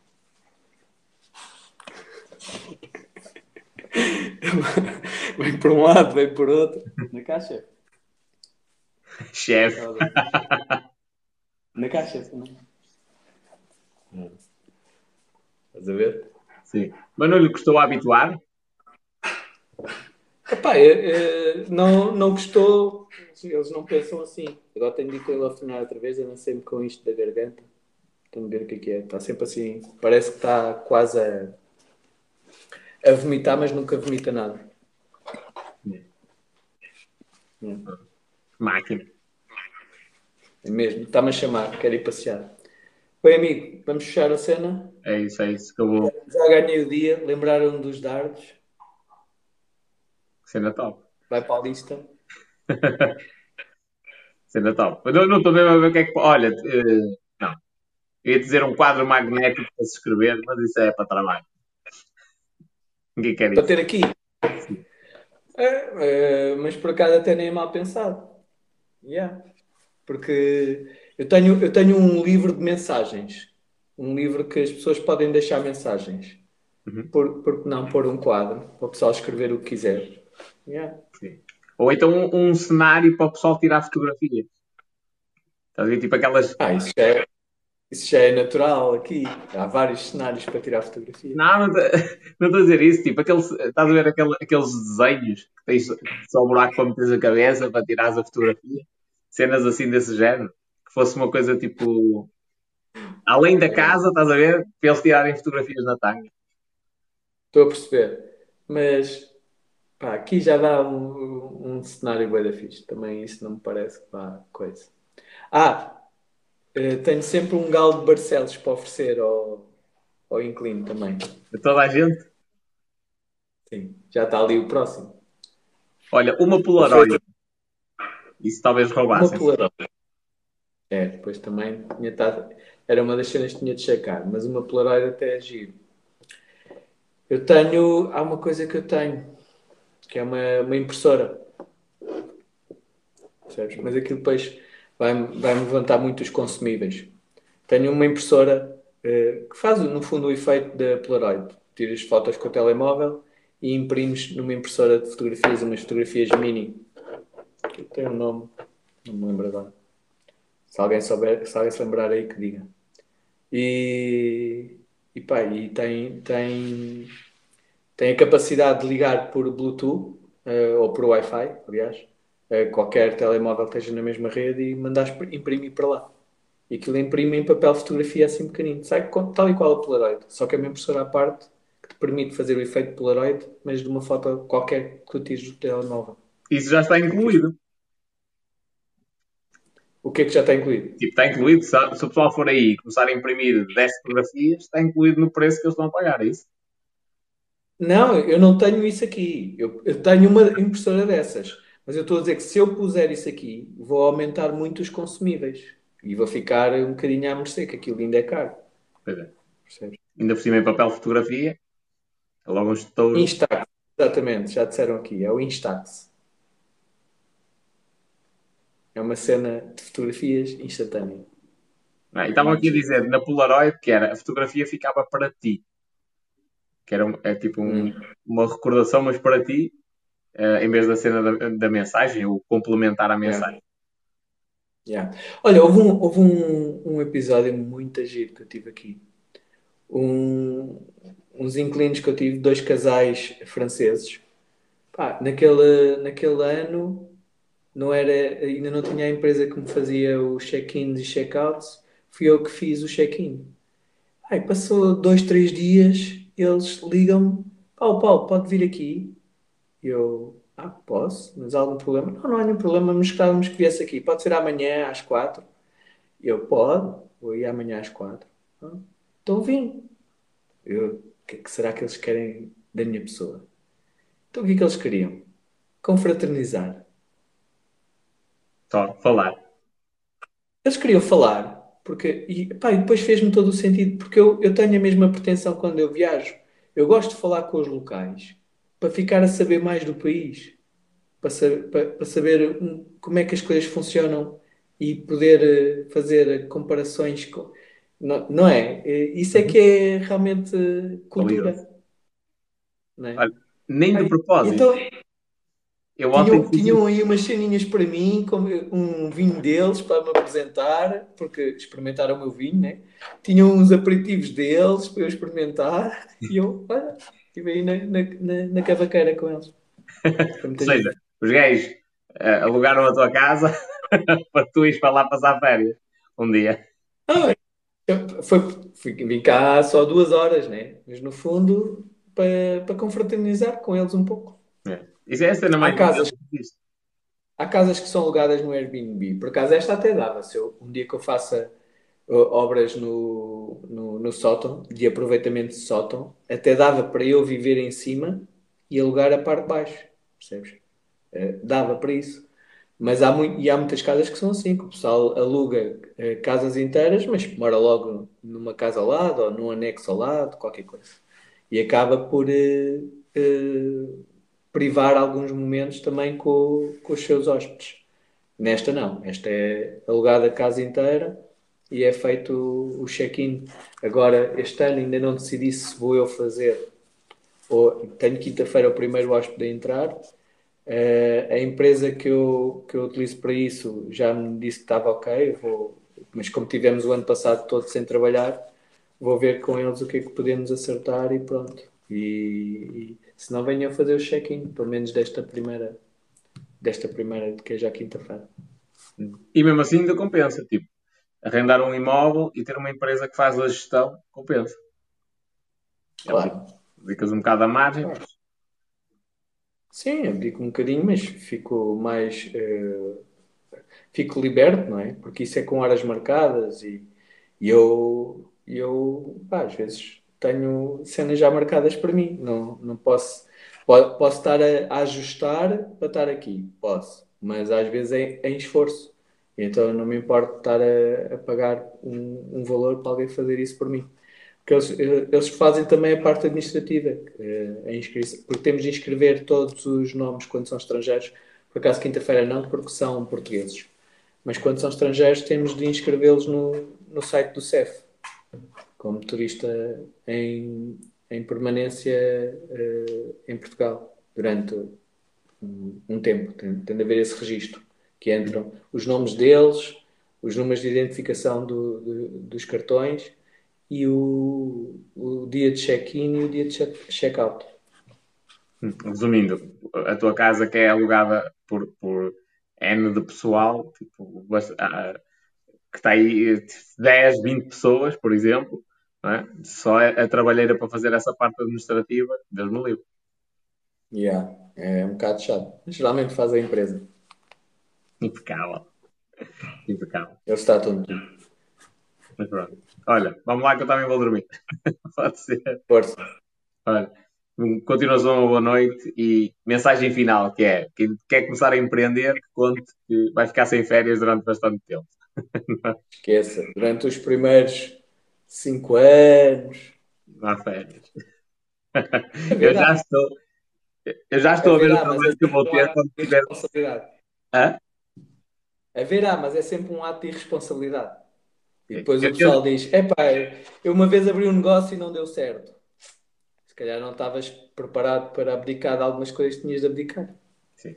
Sabes que eu, eu agora já estou a começar a pensar do género: ok, quando eu tiver o sítio físico, com o pessoal lá, e tipo, as, as coisas que vão acontecer. Ainda no outro dia estava a falar com o Mário e ele estava a dizer: opá, às vezes eu tenho de andar a tratar de merdas, tipo, buscar uma lâmpada, um tinteiro, uma cena assim, que são coisas que são precisas e eventualmente tenho de ser eu a despachar essas coisas que ainda não, ou outra pessoa não pode, ou algo do género, tenho de andar a despachar essas merdas e eu tenho coisas muito importantes para resolver. Então eu já estou a pensar, tipo, à frente, quando, quando houver espaço físico e tudo mais, eu, Deus me livre, depois como é que vou orientar? E o pior é que daqui para a frente, o que é que vai acontecer? Período de férias. Quem é que vai alombar o trabalho? Eu. se eu tiver um funcionário, se ele tem de tirar férias, é uma obrigatoriedade legal, quem é que vai, vai trabalhar durante as férias? Eu. Uh. yeah. Mais nada. Mas pronto, vamos falar aí na parte, na parte má, é só para o pessoal ficar preparado para isto. E pronto, e vamos lá. Olha, muito obrigado mesmo, de coração. Fica bem, tchau, tchau. Um abraço. Até amanhã. Oi. Soares José, vinho francês é azedo. Não, não, não, não, não, não. Minha gente, muito obrigado, desde já. Uh, a ajuda que o pessoal uh, deu. Acho que é fixe. E agradeço. Em nome do Paulo. Hum, hum, hum pronto, e é isso. Minha mensagem final, que é quem quer, quem quer empreender, quem quer mudar de vida, quem quer mudar de emprego, Aproveitei as férias. Aproveitei as, as férias. Mais, mais. Quem está no estrangeiro, está na Suíça, está em França, está descontente por lá estar, quer voltar para Portugal, aproveitei as férias. Tentei vir para cá já com alguma coisa planeada, de vir para cá trabalhar, um, vir para cá trabalhar uh, para uma empresa ou tentar criar aqui uma empresa e vir prestar serviços durante o tempo das férias. Porquê? Porque é, é uma altura em que se está de férias dá para experimentar um modelo de negócio, dá para experimentar um emprego novo. Pá, e 20 dias, 15 dias que seja, já dá para ver se, se a gente alinha com aquela pessoa. Sei lá, vou trabalhar agora aqui em Portugal para outro patrão. É? Já dá para ver se eu gosto, se não gosto, se estou melhor na Suíça, estou aqui em Portugal. Portanto, aproveitei bastante isso. Diz a Mariana, foi isso que fizemos quando, quando decidimos voltar. Acho que é uma, é uma ideia bastante inteligente mesmo. E a Carla disse. Carla disse: A minha mensagem é: tirem férias. O dinheiro não é tudo e a vida passa. É uma questão de prioridades. É uma questão de prioridades. É, isto tem de estar alinhado com o objetivo de cada um. Se alguém diz assim: Eu quero ganhar um milhão e vai tirar férias todos os anos, pá, não vou dizer que é impossível, mas vais ganhar um milhão até quando? É, estás a fazer as contas a começar aos 20 e acabar aos 65? Sim, mas passas a vida inteira atrás desse objetivo. Eu não me importo nada. Ah, primeira coisa, férias. Foi sempre à pobre, minha gente. Tipo, ir até à praia de Lessa e era, uma, era um mimo. Portanto, esse conceito de férias na minha vida nunca existiu. Assim, bem vincado. Um, e eu não tenho problema nenhum. Até porque eu não gosto de fazer férias quando toda a gente está a fazer férias. Aliás, eu não gosto de fazer as coisas quando as pessoas estão a fazer. Eu não gosto de ir ao supermercado quando as pessoas vão ao supermercado. Eu não gosto de ir a um shopping quando as pessoas estão, vão todas para o shopping. Eu não gosto de fazer a minha folga semanal no dia em que toda a gente faz a folga semanal ou as folgas semanais. Portanto, férias não é exceção. Um gajo vai tirar férias para, para aturar burros.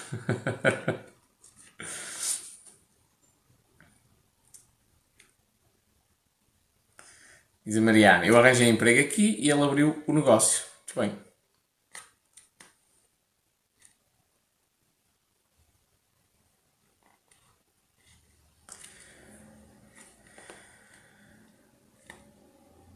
No meu caso, não mandei a minha mulher e filha, agora entretanto vou atrás. Mas já tenho algo confirmado. Fixe, mano. Portanto.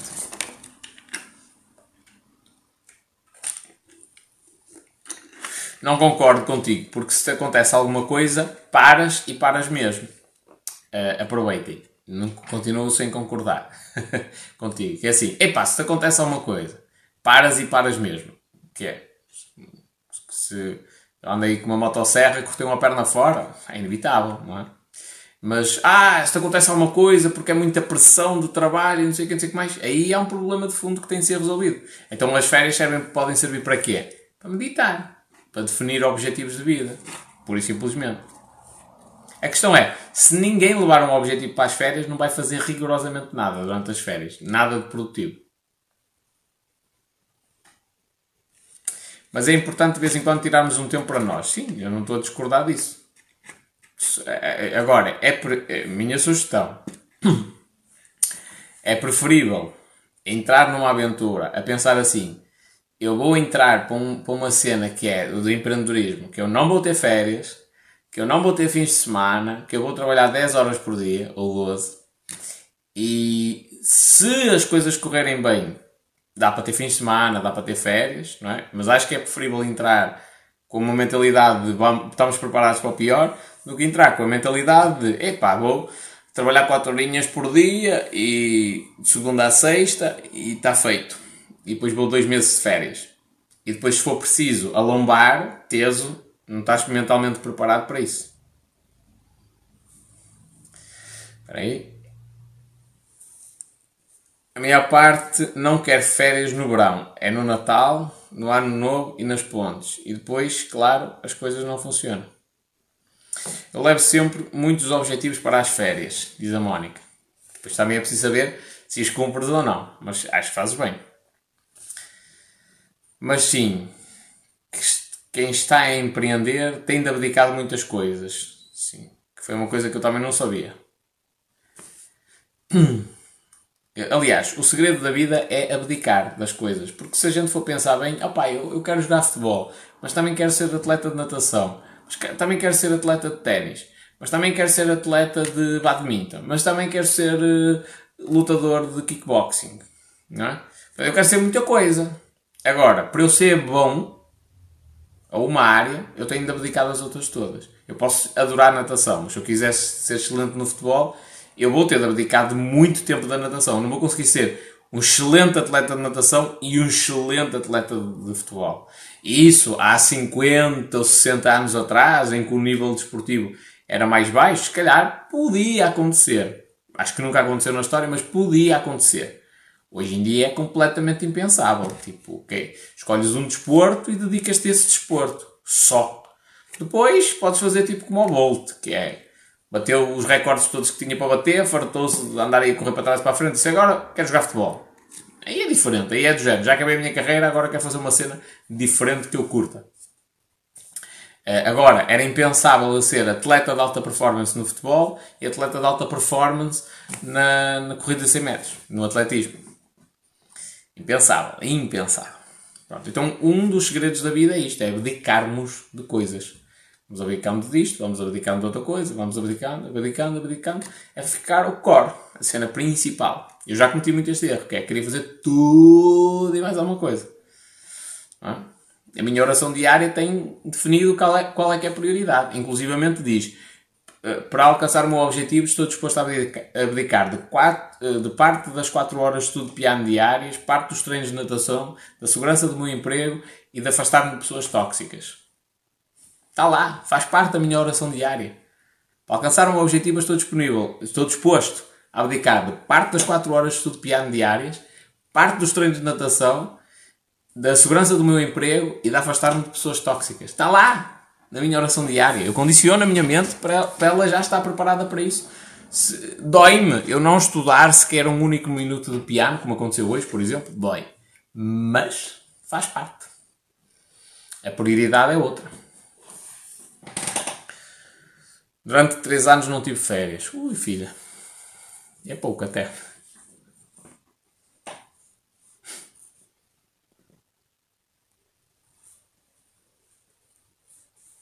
Não é discordar, mas às vezes perdemos vida para ter coisas. Agora, depende é o que tu andas a fazer. Tu podes ter um objetivo de ter um Ferrari, é ter coisa, como podes ter o objetivo de lançar uma associação de prevenção contra o afogamento. Que o objetivo é salvar pessoas de morrerem afogadas. Se calhar até, imagina, custa o mesmo. Uma custa, o Ferrari custa meio milhão, a associação custa meio milhão para arrancar. O mesmo valor. É o mesmo trabalho, o mesmo sacrifício que tu tens de fazer. Numa é, é um tipo de objetivo que nenhum nem o outro estão certos ou errados. São os dois válidos. Estás a ver? Uh, mas num é um objetivo que se calhar é só para ter, só para dizer, ei, eu tenho um Ferrari. No outro, se calhar, é um objetivo para ser. É tu seres alguma coisa. Tu mudares alguma coisa na sociedade, estás a ver? Portanto, isso vai do objetivo de cada um. E atenção, nada contra. Por exemplo, há pessoal que tem um fascínio imenso de colecionar supercarros. Carros que custam milhões de euros. Se para aquela pessoa aquilo é importante, é um objetivo que a pessoa deve realizar. Porque, ai, mas devia de investir esse dinheiro em solidariedade social. Não. Porque ela vai investir nos outros e não vai ser feliz. Primeiro tem de investir nela, ela ser feliz. E se ela ser feliz é, é ter uma coleção de caricas, é ter uma coleção de selos, é ter uma coleção de moedas, é ter uma coleção de carros de luxo. É, é o objetivo da própria pessoa. É a felicidade da própria pessoa está em primeiro lugar. E depois o resto das causas sociais.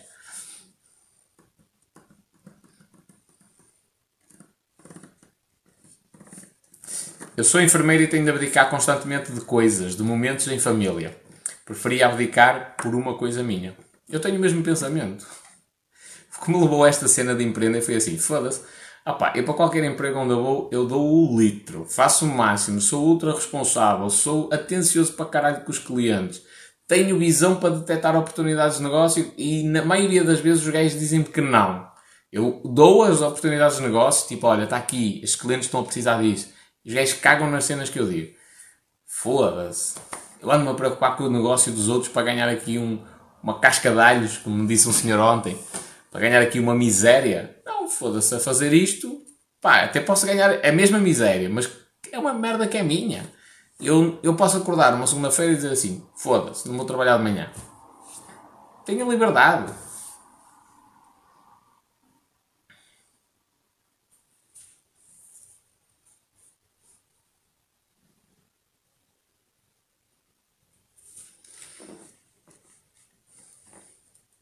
E atenção, não estou a dizer aqui nada por inveja do pessoal ir passar férias.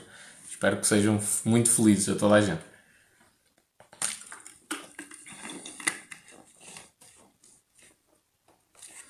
Pinholito, já reparaste que o teu áudio é mais alto quando estás com alguém do que sozinho? Ou é porque é o diálogo? Não sei.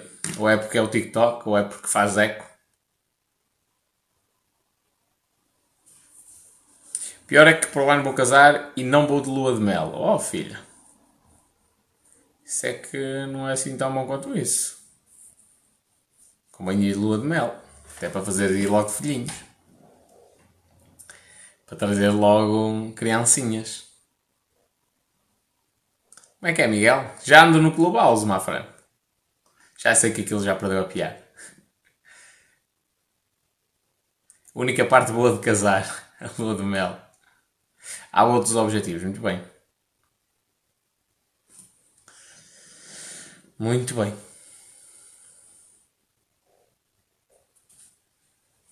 O, o mercado dos casamentos é outro mercado que é, é aquilo para goela abaixo. É, tem, agora a festa não pode ser num restaurante, nem nada, nem pode ser feita em casa, tem de ser feita numa quinta, tem de se comprar um vestido caríssimo para caralho, para utilizar uma vez na vida. Ah, é momento único, foda-se. O que é que é realmente importante? É o sentimento ou é a cena toda em volta daquilo? Opá, tudo bem que a coisa importa, mas estamos a falar de um casal que está a iniciar a vida. Vai gastar 15 mil euros num casamento e férias e lua de mel e 15 mil euros. Foda-se. Abatiam logo 10 anos quase de, de prestação. Um, não, 10 anos também era, era muito. Mas tipo, batiam logo no crédito à habitação que eventualmente vão fazer, não é? Que lhes vão vender isso. Batiam logo ali um valor considerável no crédito à habitação. Um, é isto.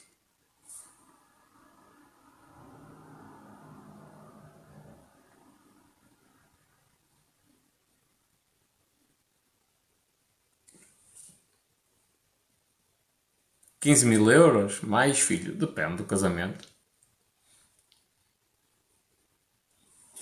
Há quintas que é de 80 euros por cima por cabeça. E 80 euros até é barato. Bem, as quintas mais carotas é barato. Churrasco, de minis e os melhores. Uh, os melhores lá, tipo as pessoas. E chega, sim. Também concordo contigo. Aliás, uh, quando eu era adolescente, como é que a gente celebrava os aniversários? Não havia grande dinheiro, não é? E um gajo estar a pagar finos no café e o caraças ficava caro. A gente ia lá a uma lojita, tipo um mini mercado, comprávamos uma grade de cerveja, aquele, lá, custava para aí, não sei, não sei ao certo, mas imagina que custa 7 ou 8 euros, uma grade de cerveja, e dizíamos, olha, meta aí no, no, no congelador, ou nas arcas, ou o caralho que o gajo tinha, o gajo metia lá e a gente nos intervalos das aulas vinha lá, mamava umas cervejas e íamos outra vez. Assim, à pobre mesmo. e digo já que fiquei com grandes recordações desses momentos.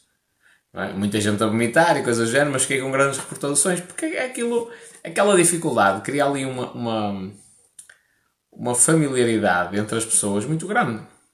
Aliás, as dificuldades na nossa vida são os que nos, é aquilo que nos faz evoluir mais. Por exemplo, porque é que eu sou um gajo comunicativo? Porque eu não sou um gajo forte. Isto parece estúpido, mas é, é, a realidade é esta. Como eu não sou um gajo forte, a maneira que eu tinha de não levar no focinho, isto agora retrocedendo à minha adolescência, de eu não levar no focinho e de, de, ter liberdade e de ser considerado um gajo importante, qual é que era? Era ter uma capacidade de comunicação acima da média. Era conseguir mandar as piadas, era, era ter coragem de fazer outras coisas que ninguém tinha de fazer ou de dizer a alguém cara a cara, não é? Ou seja, a minha dificuldade física fez com que eu desenvolvesse outras aptidões para corrigir isso. É? Por exemplo, na natação, os miúdos que normalmente dão o um salto na adolescência mais rápido, não é? Uh, e já têm um corpo, ou antes da adolescência até, já têm um corpo maior, estão mais desenvolvidos. Esses miúdos nadam mais rápido, porque o corpo deles cresceu de uma maneira mais rápida. Os mais fraquinhos, o que é que têm de fazer? Têm de desenvolver técnica, não têm hipótese. E andam anos e anos e anos a fio a tentar ganhar e não conseguem. Porque é uma, é uma discrepância muito grande a nível físico, não é? Um arrasta muito mais água, tem muito mais força do que o outro. Só que aquele fraquinho, essa desvantagem que ele teve, o que é que obrigou a que ele fizesse? Desenvolver essa técnica. O que é que vai acontecer? Quando ele chegar à puberdade, ele vai dar o salto outra vez. Também como o outro. E, e, eles vão se equiparar mais ou menos. Só que há uma diferença. É que o outro habituou-se a ser o campeão. o rei do pedaço, não precisa mais de treinar, ganha sempre, está sempre à frente e cagou na técnica. Ele vai crescer, ganha mais músculo e não tem técnica. Tem força, não tem técnica. E o principal é a técnica. O que era franzino, que era o cagatacos, teve de desenvolver a técnica, já tem muita técnica e é o que faz com que ele consiga até às vezes quase que competir com o outro. Só que agora deu o salto e ganhou força. Então ele agora tem força e técnica. E a partir deste momento, o outro, que era o matulão, nunca mais o vê. Nunca mais o vê. Ou, ou seja, as dificuldades que aparecem na nossa vida são sempre uma forma de nós conseguirmos desenvolver competências.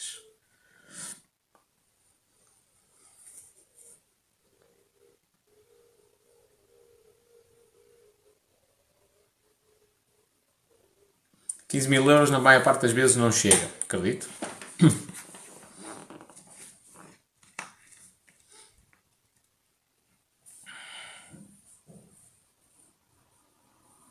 algum dia em que passes um dia sem fazer nada, só a ver TV ou whatever? Esse fazer nada, não.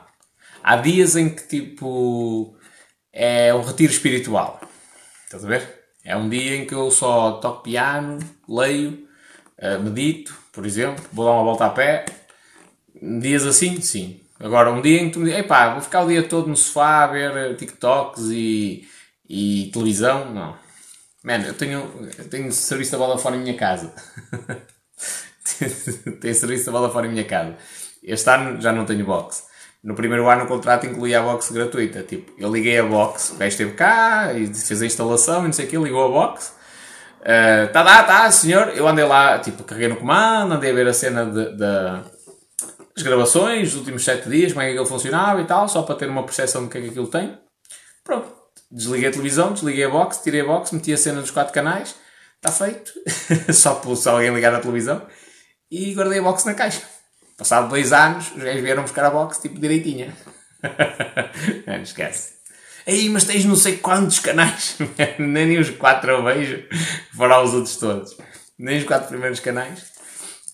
Infelizmente para a Carla, não é? e os que fazem empréstimo para o casamento a pensar que vão receber em prendas. Pois, às vezes também corre mal. Mas não faz sentido isso. Novamente, é, é o que a sociedade impõe. Uh, não faz sentido porque assim, são dois jovens, estão a começar a vida, estão a começar a vida endividados. Se eles a receberem prendas, era preferível dizer assim: olha, nós vamos casar e as pessoas dão uma prenda mais pequenina, mas aquilo é tudo lucro para eles e eles podem utilizá-lo para iniciar a cena, tipo, quem, quem já mudou de casa e já, já viveu junto com alguém, ou já casou e está divorciado, ou é viúvo, ou coisa do género, sabe disso, não é? Tipo, uma coisa é, ah, vamos alugar uma casa, quanto é que custa por mês? X. Vamos fazer um crédito de habitação, quanto é que custa por mês? X. Mas outra coisa é depois quando se muda para casa, não é? Há muita merda que hoje em dia já nem faz parte do enxoval. E muitas mulheres ainda vão tendo muita cena em casa de enxoval que ajuda de caralho, não é? Mas depois há aquelas cenas, tipo a varinha mágica, os lençóis, as chávenas, os pratos, os talheres. Ei, vais ao IKEA e te compras isso barato. É verdade, só que vais viver com bancos do IKEA a vida toda. É? Uma mesa de cozinha com cadeiras e uma mesa de centro e mais uma bola para não sei o quê. Tipo, tudo isto é uma despesa que nem sempre é equacionada. Portanto, eu acho que essas prendas é, é assim uma cena potente para eles começarem a vida, mas começarem a vida sem dívidas. Mais do que isso. Eu tenho muitos amigos meus, como é que começaram a vida deles? Estou ultra endividados. Em tudo. em tudo. Decidiram, vá, tudo bem, já namoramos há muito tempo, agora vamos casar. Pronto, espetacular. Temos dinheiro? Não, mas temos os dois empregos. Ok, sim senhor. Então vamos primeiro fazer um crédito de habitação. Ou fizeram depois, já nem me lembro ao certo. Não, acho que fizeram primeiro. Casaram-se por civil e fizeram, e fizeram o crédito de habitação primeiro. Finos. Uh, fizeram o crédito de habitação, depois já andaram a tentar fazer créditos ao consumo, de tudo que era maneira possível e imaginável. Para quê? Para comprar os móveis, para comprar os eletrodomésticos e a televisão, que é uma coisa indispensável, não é? os eletrodomésticos e a, decora a decoração para isto e para aquilo e não sei o quê, e mais o casamento. Pronto, começam a vida ultra endividados, com compromisso para o resto da vida, por exemplo, que é o crédito à habitação, quase, na maioria das vezes, é, é, mais ou menos assim. E agora, o que é que eles estão a fazer? Estão a, estão a trabalhar para pagar dívidas, só. E podiam ter começado a vida de uma maneira muito mais simples, mais humilde, uma casa arrendada, com pouquinha coisa, Fui viver com a minha ex-namorada. As primeiras noites vivi, tipo, já tinha colchão e por acaso já tinha pago o quarto, mas ele não foi entregue. As primeiras noites dormi no colchão no chão. E se tivesse, por mim, ok? Também é um erro, essas cenas. Uh, as mulheres têm uma, um ritmo diferente nas coisas, ok? Especialmente mulheres que tenham ansiedade, estas coisas podem mexer com elas. Então, também não estou a dizer que está certo isto, mas estou a dizer, por mim, se eu agora tivesse mudado de casa, pá, colchão no chão, está feito. E as aranhas? Ah, acho que as aranhas querem alguma coisa comigo. que elas me vão pegar. Claro que não. Pronto. Antes isso do que estar ultra endividado. Porque eu já, eu já fui à casa de muita gente. É melhor. Eu conheço muita gente com grandes carros, grandes cargos, carros e cargos, ganha muito dinheiro por mês, estamos a falar em milhares de euros por mês, e eu já lhes tive de emprestar dinheiro para pagarem a conta da luz, a conta da internet, uh, com o suporte TV incluída, a conta, uh, para ir buscarem uma garrafa de gás. Okay? E é porque ai, foi uma situação anormal. Não, é mais gestão, é não saber usar o dinheiro. Só. E eu a ganhar uma merda. uma merda mesmo. Eu, se não estou em erro, numa das situações, inclusivamente ela recebeu subsídio de desemprego. Olha o quão ridículo é. Alguém que está num cargo importante, que anda de Mercedes, por exemplo, um carro tipo de topo de gama, me pedir dinheiro para pagar, tipo, para comprar uma, uma garrafa de gás. Atenção, mas isto pode acontecer em situações normais. Na maioria das vezes em que eu vi isto acontecer, com pessoas eh, conhecidas e às vezes amigos dos amigos, por exemplo, um, na maioria das vezes é má gestão. É gente que não sabe utilizar o dinheiro. E depois vai naquelas modas. Eu tenho de comprar um carro topo de gama, porque o meu vizinho também comprou. E o meu vizinho tem um BM, eu vou comprar um BM melhor do que o dele.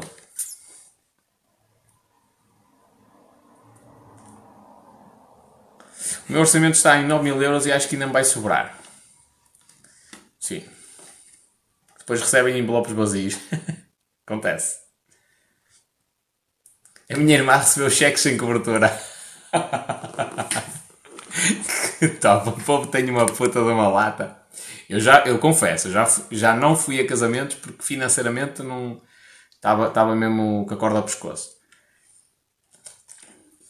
Lá está, situações de desemprego que aconteceram na minha vida. Pai, preferi dizer, olha, não vou por este este motivo, porque às vezes não é só o casamento. Um gajo também quer ir bem vestido e tal, para não destoar do resto do pessoal, e mais aprenda. Não quer chegar lá e, e e de fazer essa desfeita de entregar um, um envelope em branco, não é? Pá, olha, desejo as melhores felicidades, mas eu não vou, também não te quero dar prejuízo. E às vezes as pessoas insistem, ei, mas eu quero mesmo a tua presença e tal, pá, olha, mas... não, vai dar. Pronto, isso, isso eu já fiz, agora foda-se, cheque sem cobertura e, um, e um envelope em branco, pá, não é para mim.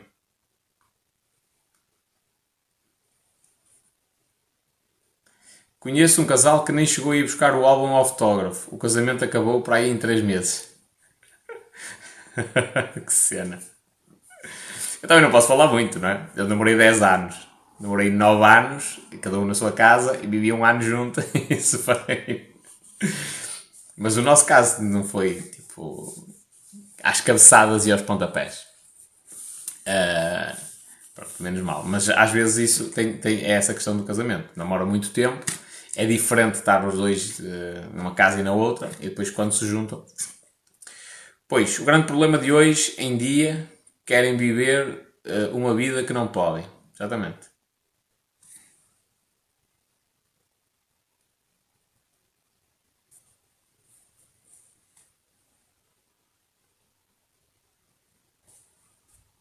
Olha lá, vamos começar aqui Vamos começar aqui as, as, as fofocas sobre casamentos. Diz a Carla: Eu filmei um casamento que no almoço ele encontrou na casa de banho com o padrinho. Estava a ajudar, era uma prenda.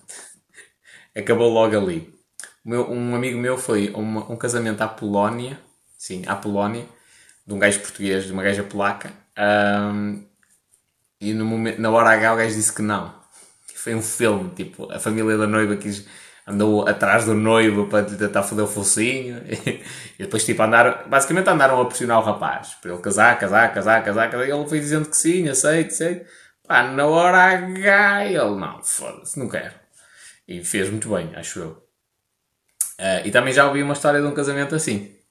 Mas aí não foi de, de, os apanharem. Foi, já, já, já lidei com gajos que estiveram num casamento que viram assim uma movimentação esquisita do padrinho de, de, de casamento e da noiva uh, na área da casa de banho.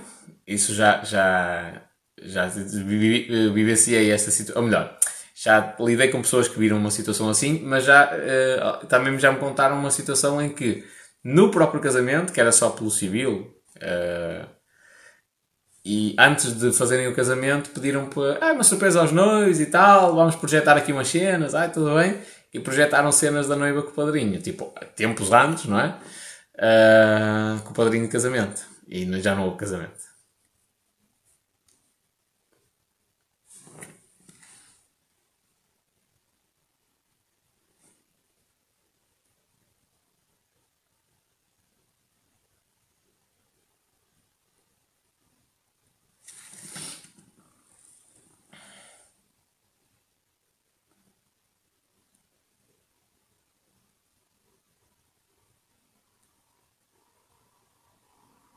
Isto é que deviam ensinar na escola, gestão, gestão de orçamento familiar, sim. E olha uma coisa curiosa, que é, se tu fores com, com, uh, falar com as pessoas, ninguém admite que gere mal o seu dinheiro. Ninguém. E mais, ninguém admite que apontem um erro, ah, estás a gastar mal o teu dinheiro. Se tu apontares o dedo a alguém e dizes assim, olha, uh, tu, estás a, tu estás a gastar dinheiro demais, tipo, o iPhone era uma coisa que se calhar neste momento não alinha com o teu objetivo. As pessoas insultam-te. Ei, mas não faz sentido nenhum. Eu gravei um vídeo a dizer isso. Pessoal, vou comprar um, um outro telemóvel, preciso, para fazer as lives. Uh, o que é que o pessoal recomenda? Até 300 euros. iPhone está fora de questão. Deus me livre! Deus me livre! Não, porque não sei o quê, porque iPhone é que é e o resto é tudo merda. Man, eu só que preciso de um telemóvel que filme com uma qualidade minimamente aceitável, tipo este que está no TikTok, Full HD. Uh, fazer lives para o TikTok para responder a mensagens. Não preciso para nada. Ei, mas a Apple tem uma qualidade melhor. Man, eu tenho dinheiro na minha conta para pagar 1300 euros por, por, um, por um iPhone. Mas eu pago 300 euros para um Xiaomi e pego nos outros 1000 euros e invisto no meu negócio. Cresço o negócio e agora, que é o que eu estou a fazer, estou a pensar comprar dois iPhones juntos. não é? Mas isso só acontece se eu tiver esta, esta, esta visão, que é primeiro eu vou investir se calhar no telemóvel fuleiro, não tenho as melhores condições, paciência. Ainda agora, tenho dois fones, só para às vezes. Tenho dois fones. Estes são do, não é do telemóvel antigo, o que chunga que está aqui no, no Insta. É de outro ainda mais antigo. Só funciona um dos fones. Mas este tem uma qualidade fixe no microfone. É o que eu gravo os áudios todos. Olha a tristeza, olha a pobreza mesmo. E tenho outros mais recentes que mandei vir da Amazon, mas isto veio dos quintos de caraças. Que so, tipo, eu acho que até eles dizem Samsung, mas devem ser uma imitação. Uh, pá, a qualidade não é tão fixe. Eu acho que são uma merda, basicamente. E o vou usando para ouvir algumas coisas, mas não, não, não os uso nada por aí além. Opá, eu podia investir num micro melhor, uma cena assim. Podia, mas não é, não é momento. Para o que eu tenho serve. Até hoje, melhor, a melhor não, agora não vou ali buscar aquela cena. Até hoje, o melhor suporte para telemóvel que eu tive foi o rolo de papel higiênico. O rolo de papel higiênico. Fiz-lhe dois furinhos de lado, duas ranhuras de lado para meter o telemóvel e faço um buraquinho em baixo, porque meto, meto o fio dos fones por baixo. E porque é que é o melhor? Elas que aquilo depois tem de estar encostado, com o passar do tempo tentar encostar tipo uma garrafa de água, uma cena do género. Mas eu punha aquilo, tinha a estabilidade suficiente acabava de gravar o vídeo, tipo, pegava no telemóvel e o tubo, o, o, o rolo de papel higiênico ficava preso no fio, com os fones. E eu tenho aqui outras merdas, tenho aqui o microfone de lapela e não sei o quê. Não é prático. Aquela cena foi a melhor que eu arranjei até hoje.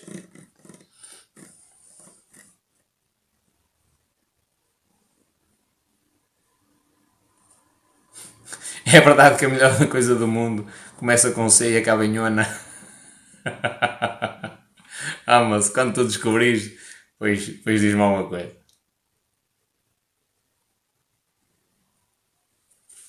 É o chamado padrinho à espanhola.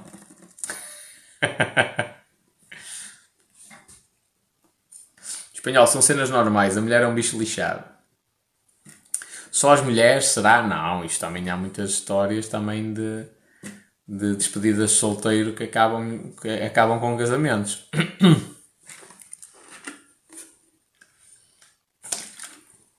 Eu tenho folhas de Excel para o orçamento familiar, muito bem. Eu, eu já agora, fica aqui a dica de instrução financeira. Houve uma altura da minha vida que eu registava tudo num Excel, mas de uma maneira obsessiva. Tipo, não falhava um cêntimo nas minhas contas. Eu todas as semanas parava, contava quanto dinheiro é que tinha na carteira, quanto é que tinha nas minhas contas bancárias, apontava e apontava as despesas todas que fiz durante a semana e o, o valor que eu tinha disponível no ficheiro de Excel tinha que corresponder à realidade. Ao cêntimo. Tipo, comprava uma camisola 9,99€. Dava 10 euros à senhora, disse, oh, fico troco. 9,99€ para vestuário, 1 cêntimo gorjetas. Ok? Assim uma maneira obsessiva. Foi quando eu comecei a ganhar percepção de quanto é que eu gastava em coisas estúpidas. Tabaco, saídas à noite. Não estou a dizer que seja tudo estupidez, mas eu gastava muito nisso. Okay? Depois comecei a, a ganhar percepção do, do, dos gastos, comecei a controlá-los. Pronto. Hoje estou num nível que é reduzir ao mínimo. Tipo, a, abaixo disto, só se for viver debaixo da ponte. só mesmo se for viver debaixo da ponte. Uh, portanto, reduzir tudo, tudo, tudo, tudo ao mínimo e não, já não faço essa microgestão porque já estou, o hábito já está enraizado. Tipo, as coisas já estão controladas da maneira que eu quero. Mas é muito bom isso das folhas de Excel.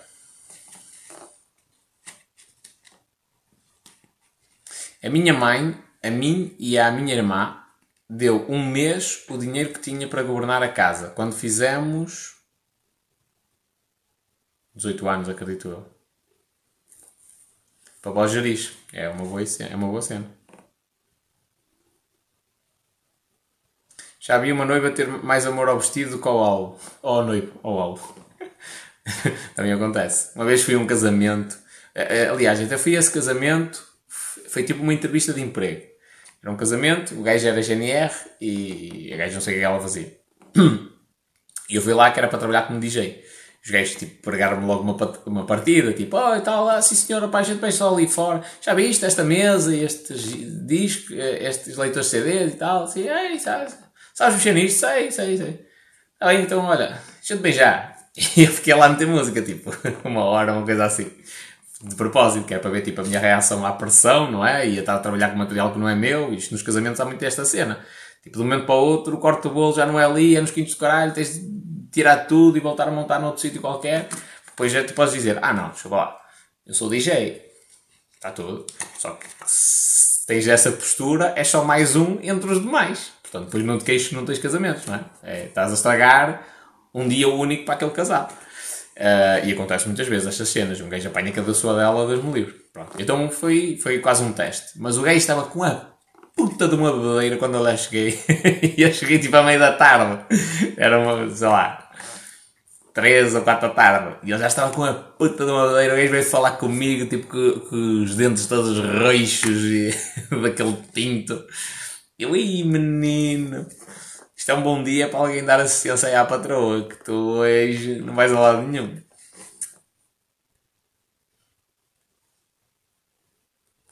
Há uns suportes que encaixam na mesa, que é o que eu uso, custa 3€ euros no AliExpress. Pá, eu comprei uma cena no AliExpress, custou um qualquer coisa. Esta foi engraçada. Primeira vez que montei aquela merda, meti lá o telemóvel, não é? É tipo um tripé, que é tipo aranha, que ele dá para mexer, para ficar com várias posições. Meti lá o telemóvel, vou atirá-lo, puxei aquela merda, parti logo. e eu pronto. Tá bom. Mas ainda eu tenho. Agora meti fita cola à volta e tal, ainda, ainda anda para aí. Mas esta ring light, passei aqui na, na no Pedro Fone em Rebordosa e a ring light tinha três cenas para telemóveis. Eu, ei, que fixe. Mesmo que a ring light não, não dê grande luz, que não dá, não é assim nada para além.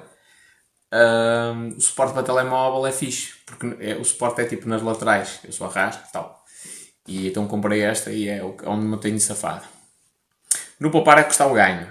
Sim, há que saber poupar dinheiro, mas investir também. Eu conheço outro que a madrinha era amante do noivo e foi grávida dele ao casamento. que top!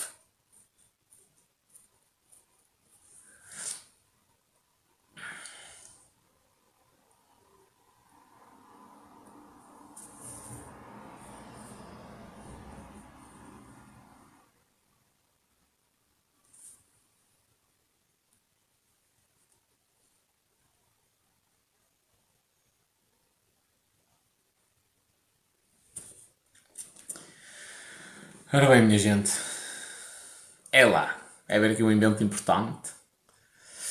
Não sei o que é, mas boa sorte.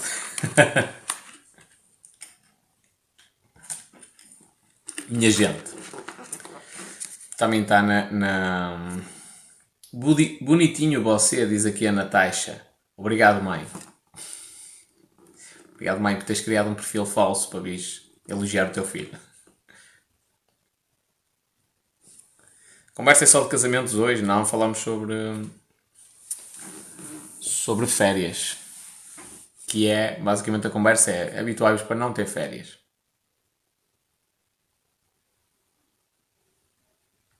Está a precisar de óculos a senhora? Também não sou assim tão feio, vá. Não sou. Tudo bem que eu posso não ser o Brad Pitt, mas também não sou assim tão uh, assustador.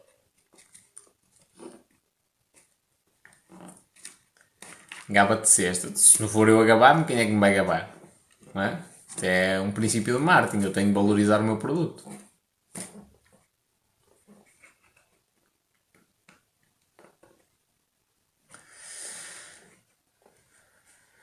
Também é verdade. É, é verdade. Só quando tu acreditas no produto que tu estás a vender, é que realmente as pessoas podem acreditar no produto que estás a vender. Até lá, se te causa confusão a ti, às outras pessoas causa ainda mais. Portanto, eu tenho que acreditar um gajo minimamente em condições.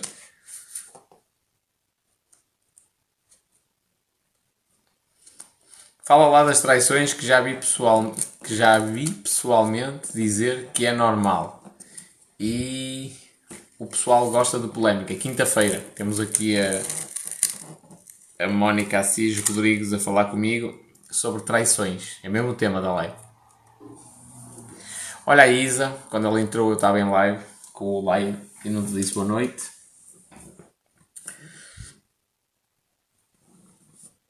Eu também acredito em mim, espanhol. Fazes bem. Não há desculpa para as traições, mas há componentes fisiológicos que induzem a que isso aconteça. Há, há determinadas pessoas que têm uma propensão maior.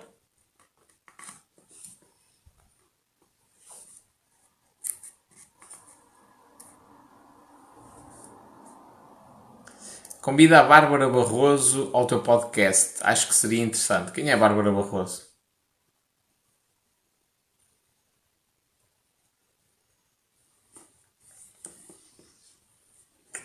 o meu podcast eu já não faço podcast. Tipo, o podcast são as lives. Tem podcast, mas são as lives. Estou no Monte Atlantejano quase sem rede. Espetacular. Xiii, foda-se, eu não queria fazer outra direta.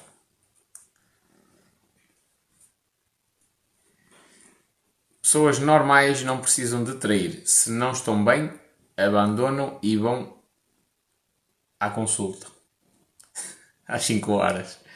Uh, eu acho que a Mónica vai trazer uma opinião diferente disso. Até porque ela já disse que não és pior pessoa porque traíste alguém. Mas eu, eu já li algumas coisas sobre essa área e, e, e especialmente por parte dos homens. Há uma desregula, desregulação hormonal qualquer que pode acontecer que faz com que hum, essa necessidade de, de, da cópula com várias fêmeas seja, seja um imperativo biológico de defesa até. Lembramos que nós somos seres racionais, temos racionalidade, mas nós não fomos feitos para ser racionais. Não fomos feitos para sobreviver. E isso faz toda a diferença. Toda a diferença. E quando vós tiveres dúvidas em relação a isso, lembrai-vos do caso da viúva negra Okay? O macho da viúva negra sabe que depois de, de, do ato sexual ele não vai ter tempo suficiente para fugir e que a viúva negra fêmea o vai devorar pela segunda vez, mas agora de comer mesmo fisicamente. E, ele, a pulsão sexual sobrepõe-se à pulsão da autossobrevivência. Ou seja, a, a, a, o, o mecanismo biológico que está responsável pela, pela atitude que vai acontecer naquele ser, ser vivo dá mais importância à procriação, à continuidade da espécie, do que à própria sobrevivência daquele mesmo organismo. Olha como a cena é complexa. Não podem trair e ficar à espera que a outra pessoa fique tranquila. Não, isso eu concordo. ok? Não estou, dizer- não, não estou aqui a fazer um. ah, não estou aqui a ser um, um apologista da traição. Nada, nada disso. Nunca traí ninguém. Mas. eh, não, é, não é, é- Olha, da mesma maneira que não é justo exigir a uma mulher que tenha exatamente a mesma carreira profissional que um homem e que seja excelente mãe, porque ela não vai conseguir fazer as duas coisas ao mesmo tempo, num nível de topo. Eh, da mesma maneira que não é justo, porque é um imperativo biológico às vezes que pede à mulher que ela tenha filhos e que se calhar abdique da carreira, não é justo pedir a algumas pessoas que não tenham aqueles comportamentos. Agora, é casado, tem de honrar o, o contrato que assinou, não honrou, vai ficar da maneira que, que é mais evidente, se calhar sozinho. Não é? Se calhar aquela pessoa pode chegar à conclusão: de, olha, eu não quero casar com ninguém, nem quero namorar para ninguém, só quero ter relações de curta duração. Tudo bem, não pode haver mal nenhum nisso. A Bárbara Barroso também tem o podcast Money Bar. Então, ela que manda um e-mail.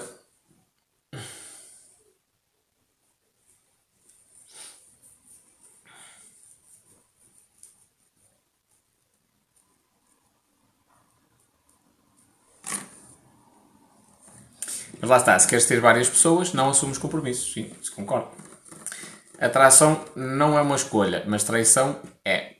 Para seres racionais. É e não é, estás a ver? Vou-te vou-te explicar isto de outra forma. Vou-te explicar isto de outra forma. Atenção que a pulsão sexual é a cena mais... se- o livro Paradoxo do Chimpanzé, se há uma cena... O livro para mim foi básico. Porque eu já li muita cena sobre aquilo, tipo, não, não me trouxe assim grandes ideias. Acho que é fixe, para quem não percebe bem como é que é a parte da racionalidade e da parte irracional do ser humano. Acho que é um livro fixe, tipo, bem explicadinho, assim, de uma maneira muito básica. Para mim não me trouxe assim grande coisa. Mas se eu posso tirar uma mensagem daquele livro todo, aquelas 300 páginas, é a pulsão sexual sobrepõe-se a tudo na nossa vida. Tudo. Inclusivamente à, à pulsão para a alimentação e para a sede. Ou seja, eu posso ter fome, posso ter sede, mas a pulsão sexual sobrepõe-se a isso. Ah, isto só para tu teres uma noção que aquilo que eu te vou dizer ah, não, não é na área sexual, mas na área sexual é ainda mais forte. Que é, eu digo-te assim, olha, tu és um ser racional. Queres fazer dieta, queres perder essa barriguinha, não vais comer chocolate. Está bem. Eu não, a partir de hoje eu não vou comer chocolate. Eu meto chocolate à tua frente. Mas eu não vou comer chocolate, eu não quero engordar. Estou dieta, não vou comer chocolate. E por causa dos diabetes, não sei o quê, não vou comer chocolate. Não vou comer chocolate. Eu abro o chocolate, põe à frente, passo à beira do nariz e tal.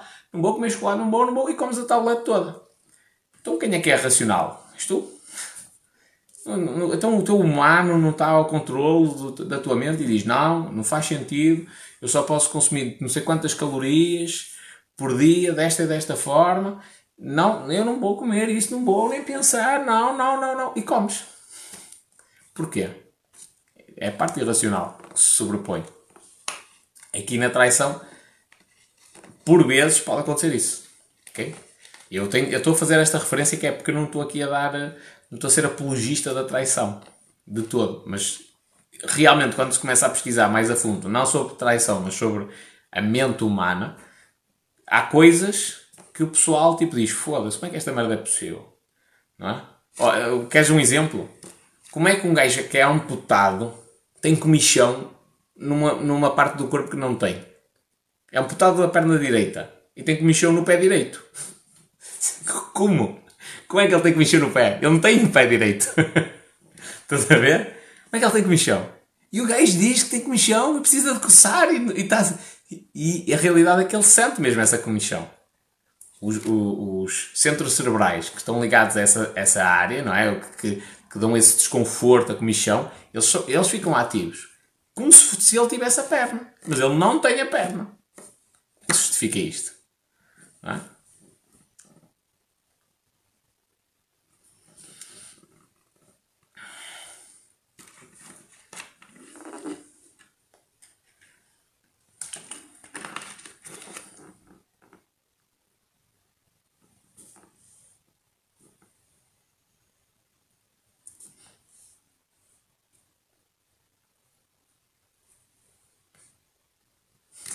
Jesus, já está aqui uma discussão por causa da traição. Minha gente, nós não, eu volto-vos a dizer, o segredo para a resposta a isto é, nós não somos todos iguais. Não somos todos iguais. Essa é a grande cena. E atenção que eu também acho que é uma questão de caráter, às vezes, a traição. Já vi muita gente que é, é por não ter caráter. É, mas são pessoas que não são sérias em nada. Não são sérias nos relacionamentos, com a namorada ou com a mulher, e não são sérias nos negócios, e não são sérias no emprego. Se apanharem a caixa registradora à jeito e puderem roubar um euro ou dois, roubam. Portanto, não é de admirar que esse comportamento se replique noutras áreas da vida de- em desonestidade, ok? Eu conheço muita gente que a traição é só por questão de falta de caráter, é, é cultural quase e, e já, e foi ensinado. Ah, mas há mecanismos que podem justificar isso. E porquê? Porque nós não somos todos iguais. Então o que é que eu vos quero dizer com isto? Eu tenho a minha maneira de ver as coisas e se eu não estou feliz, não chego à beira da pessoa, pá, não está a funcionar. Cada um para o seu lado. Não há espaço sequer a traição. É, cada um para o seu lado. E atenção que eu quando estou numa relação mesmo, relação, namoro, gente, o pessoal se calhar às vezes não tem esta noção. Tipo, não há uma mensagem com segundas intenções para ninguém. Não há, tipo, é um compromisso que eu assumo comigo. Não é com outra pessoa, é comigo. Que é, eu não gosto que me façam isso. Não gostava, pelo menos, que me fizessem isso. Espero que nunca tenham feito, pelo menos dessa forma, nos relacionamentos mais sérios. E eu não faço aos outros. É um compromisso que eu assumo comigo, não é com outra pessoa, é comigo. Não há um, um vou levar uma, a casa uma amiga da, da minha namorada e manda aquela boquita e tal, a ver se cola barra à parede, não é? Não, não há nada disto. Tipo, é, é seriedade ao máximo. Isto é a minha maneira de ser. A minha. Não estou a dizer que estou certo. Mas eu tenho, se calhar, uma capacidade de enfrentar as pessoas cara a cara e dizer assim: não, não estou feliz. Acho que isto não tem continuidade. Ahm, que se calhar outras pessoas não têm. Ok? E não têm e às vezes podem não ganhar tão facilmente. Não e não é um- uma justificação. Mariana, dor fantasma é o mesmo conceito, exatamente.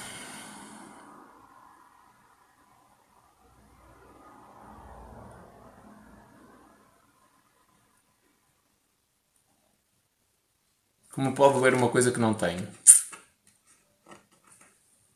É um tema interessante. É, olha, eu li um, um, um livro do Oliver Sacks que é The Man Who Mistook ou Misunderstood de. Nem sei, nem sei o título em inglês. Mas eu li o inglês, que é o, o Homem que Confundiu a Mulher com um Chapéu. Uma cena assim. Eh, que basicamente é um relato quase que é em jeito de narrativa, estás a ver uma prosa, que relata situações eh, clínicas psiquiátricas. Eh, e é interessante. Por exemplo, relata lá uma, uma, uma situação. eh, opá, eu não sei, eu acho que o nome é amúsia. Acho que é isso. Eles, eles- há, há uma deficiência no cérebro deles que basicamente faz com que eles. ehm, consigam perceber quando a pessoa está a ser falsa ou não. Estás a ver? Quando a pessoa... E riem-se. Então, por exemplo, eu posso estar a dizer aqui, oh, acredita, companheiro, esta água faz milagres, vais ficar com o pênis 50 centímetros maior por beberes esta água. Estás a ver? E eu posso até estar a dizer isto com credibilidade, que é a parte racional que está a dizer. Essas pessoas têm alguns problemas em- no entendimento daquilo que é dito, mas conseguem fazer, porque é uma anomalia no cérebro, às vezes até por lesão, mas conseguem fazer uma distinção muito evidente de quando tu estás a mentir ou não. E há um relato de uma situação em que era um, um candidato qualquer à presidência dos Estados Unidos, estava a falar na televisão e eles estavam todos a rir. Porquê? Porque eles detectavam que ele estava a mentir naquilo que ele estava a falar. É interessantíssimo. É, eu, aliás, eu fiquei fã da, da, da obra do Oliver Sacks por causa desse livro. E o que é que eu aprendi com esse livro? Comprei, pensei assim: olha, vou comprar este livro. Ah, porque eu, eu uma altura tinha um emprego e eu tive uma cena, uma confusão com números, pensou-se que era descalculia, não sei o quê, não tinha nada a ver com isso. E houve uma, uma psicóloga que uma vez falou comigo e disse assim: opá, isto faz-me lembrar, que não era nada da área dela, não é? Como é lógico. Ela disse: foda-se, esta merda faz-me lembrar ah, um livro que eu li e disse-me que era esse livro, mas eu nunca mais o li. E já agora não tinha nada a ver com isso, tinha a ver com a minha, a minha obsessão pela perfeição das coisas. E eu desvio os meus recursos atencionais daquilo em que eles deviam estar a ser concentrados, que era a decorar as coisas. a confirmar números. E, e porquê? Porque estou concentrado em não falhar. Uh, mas, entretanto, fiz testes em tudo e mais alguma coisa. tudo, tudo. Neurologia, psiquiatria, neuro, neuropsicologia. Fui uma consulta específica na Faculdade de Psicologia do Porto, uma cena assim que era neuropsicologia, fazer uma série de exames. Pronto, e basicamente sou um gajo saudável, só que tenho de estar mais concentrado na parte de, da memorização.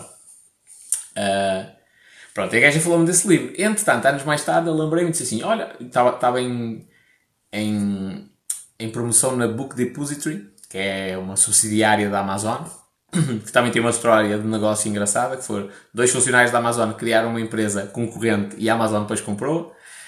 Um, e eu comprei o livro e disse assim, opá, vou comprá-lo em inglês, pelo menos vou treinando o meu inglês. Vou comprá-lo só com esse objetivo. Pá, fiquei fã. Achei espetacular. Mas agora vou comprar os outros livros todos em português. Porque eu quero mesmo entender. É tipo, António Damasio também tem ali o erro de Descartes em inglês. E provavelmente nem o vou ler em inglês. Vou deixá-lo ali, depois faço uma segunda leitura, mas em inglês. O, quero ler mesmo em português para perceber bem. Porque o António Damasio diz muita coisa importante mesmo.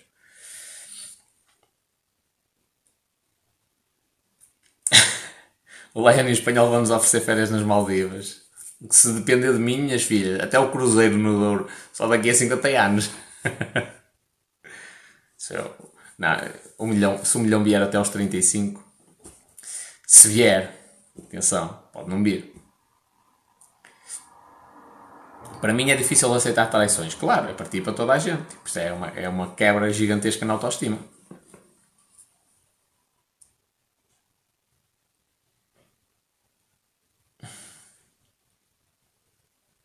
É verdade, a Sofia não faz. A Sofia já não. Tu já não estás no grupo dos empreendedores, pois não?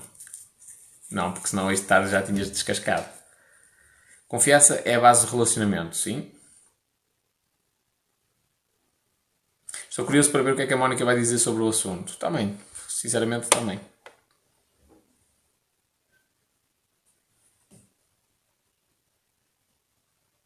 Já vi tantas traições com amigas da pessoa traída e ela nem sonha. Estão juntos até hoje.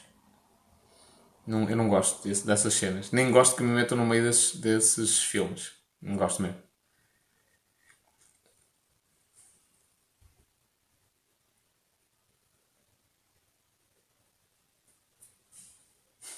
Eu vejo muita gente a dizer que é séria e ao fim de semana vejo eh, cada cena que até mete medo.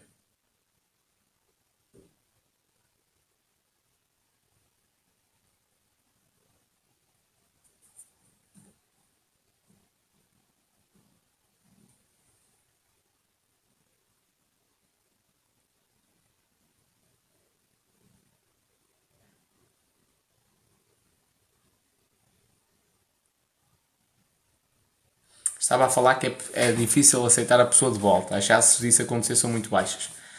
Se comigo é. Se comigo não há hipótese. Não, é, é, é, se calhar há outras coisas que podem acontecer que, que sim senhor. Há ali uma quebra de confiança e depois vai-se reconstruir, traição ou não. Independentemente do. Mas tem a ver comigo. Não estou a dizer que sou eu que estou certo e as outras pessoas são erradas. Tem a ver comigo. Isso é certo.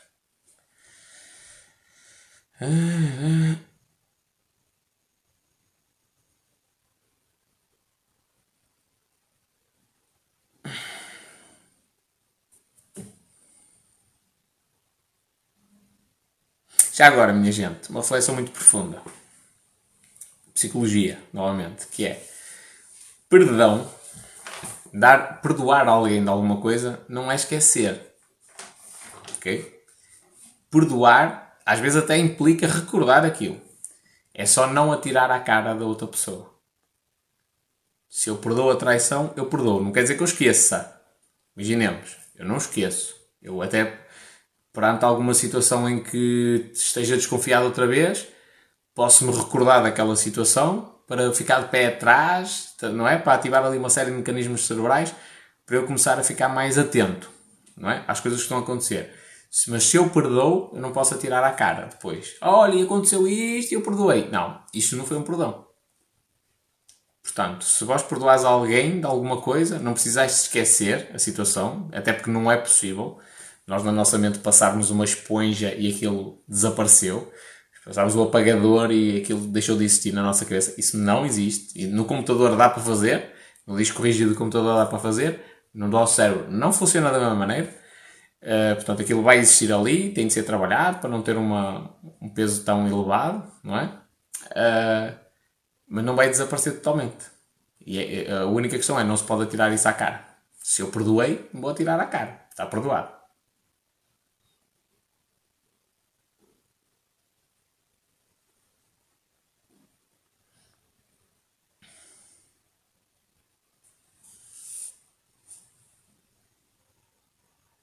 Jesus, isto na quinta-feira vai ser bonito. primeira coisa, eu já devia estar a dormir. Esta é a primeira coisa, ok? Já terminei, terminei a live com o Lion cedo, que era para ir dormir. Ainda estou aqui. Segunda, então quando falarmos. É que na quinta-feira o tema é traição só. E nós hoje. É, o tema hoje é férias dos empresários. Isto já está uh, a sair por, por um caminho uh, lindíssimo. Uh, agora fará quando for na quinta-feira o tema foi traição.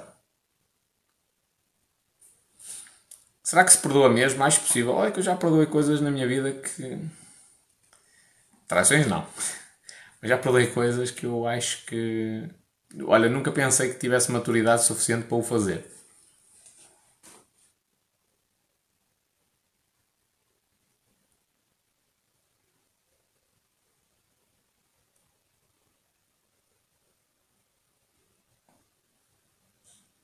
Já perdoei uma traição. Também não há mal nenhum em relação a isso. O que se vai passar quinta-feira? A Mónica Assis Rodrigues vem falar comigo, que é psicóloga e coach de relacionamento, e o tema é traição. A outra quinta foi ciúmes e traição, mas nem chegamos a falar bem da traição.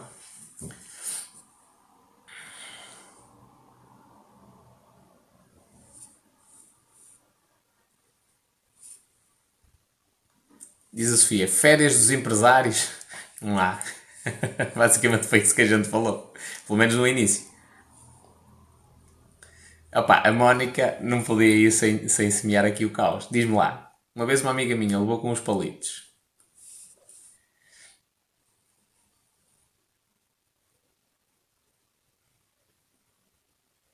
Está lá, conta a história. Estamos aqui todos à espera.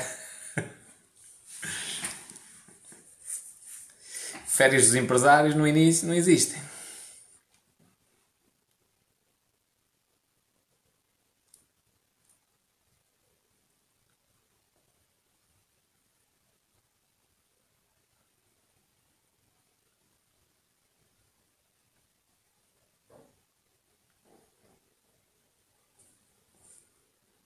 Era só isso? A oh, Mónica, era só isso? Fogo. Tua amiga levou com os palitos, pronto. Pôde bem com eles. A Mónica está a precisar de atenção.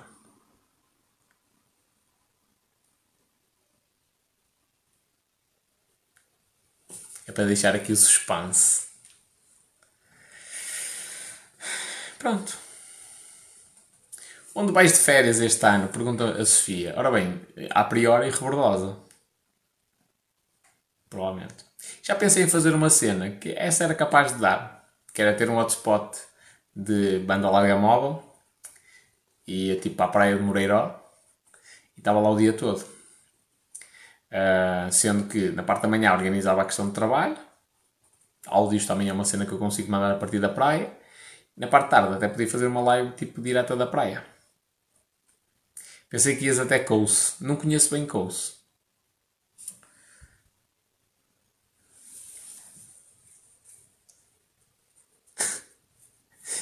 E diz a Mónica, e eu disse: Ó oh filha, deixa lá, uma testa sem palitos é como um jardim sem flores.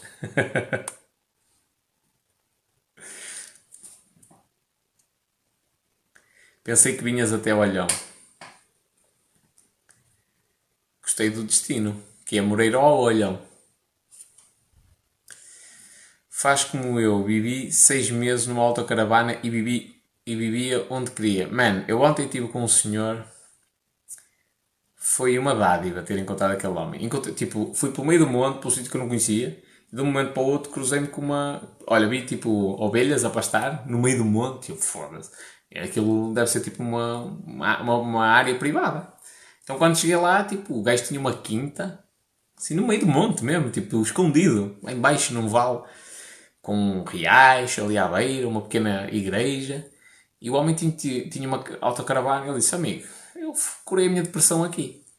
E eu, foda-se. E depois estive a falar, tipo, aí duas horas a falar com o homem pá, a paz, a tranquilidade que aquilo dava era de uma cena do outro mundo. A autocaravana também já pensei, já andei a ver preços e tudo, mas aí era, era com o objetivo de correr o país de norte a sul. É para conhecer toda a gente, estás a ver? E passar por vários pontos. Uh, ainda tenho de pensar nisso. Porque aí, aí já é um investimento considerável, estás a ver? Já tem de ser com patrocínio, já tem de montar um espetáculo todo em torno disso. Uh, mas também é uma possibilidade. Só que uh, deixa-me alguma mágoa, que é, eu a fazer isso queria fazer como a Maria João Pires e metia um piano dentro da autocaravana. Isso é que era o ideal.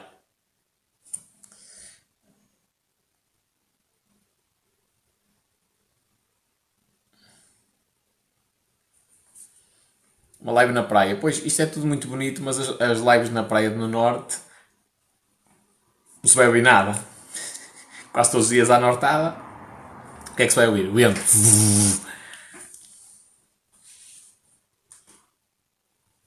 Perdoar algo que a pessoa fez num intervalo de relação, nesse caso, foi uma massagem com final feliz. Se é um intervalo, não sei se ficou claro ou não. Terminou? Não terminou? Não sei. É uma questão a colocar à Mónica Assis. Eu não estou com falta de atenção, filho. Está tudo mais que resolvido. Ah, então ainda bem.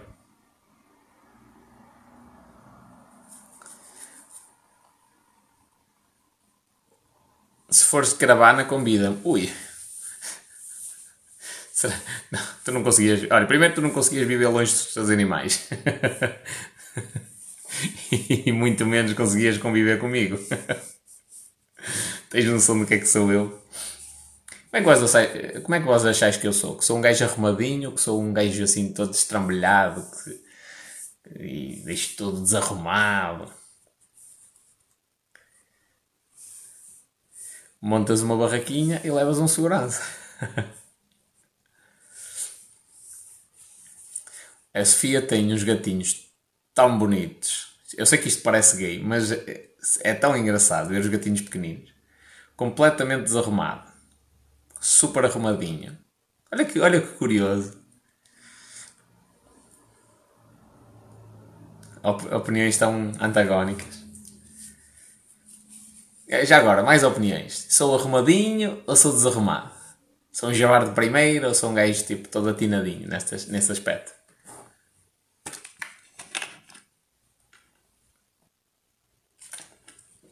Nem pode sair nada do sítio, diz a Sofia.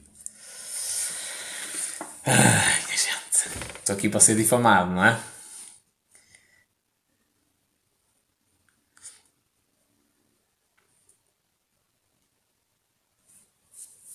Não saia nada do sítio, tudo nos conformes. Arrumado demais.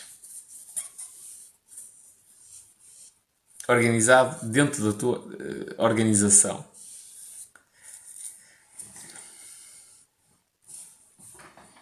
Agora já estou melhor.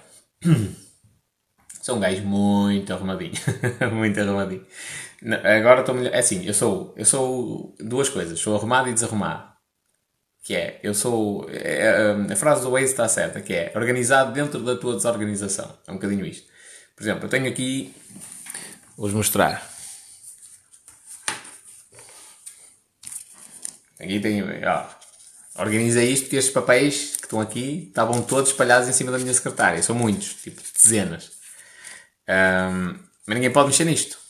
Esquecer, ninguém pode mexer nisto. Ninguém, ninguém, ninguém, ninguém. Porque eu sei o que é que eu tenho aqui. Se vós me perguntares, eu não sei. Mas quando eu precisar, eu sei onde é que está o papel.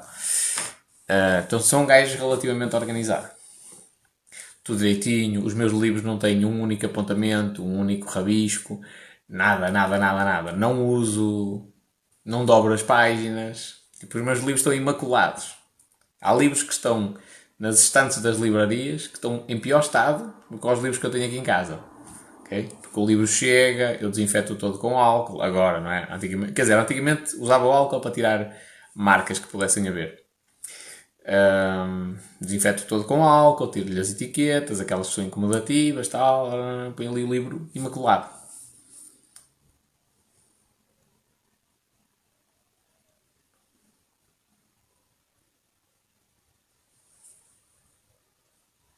Eu sou uma neurótica com a arrumação e a limpeza. Tens de ter cuidado.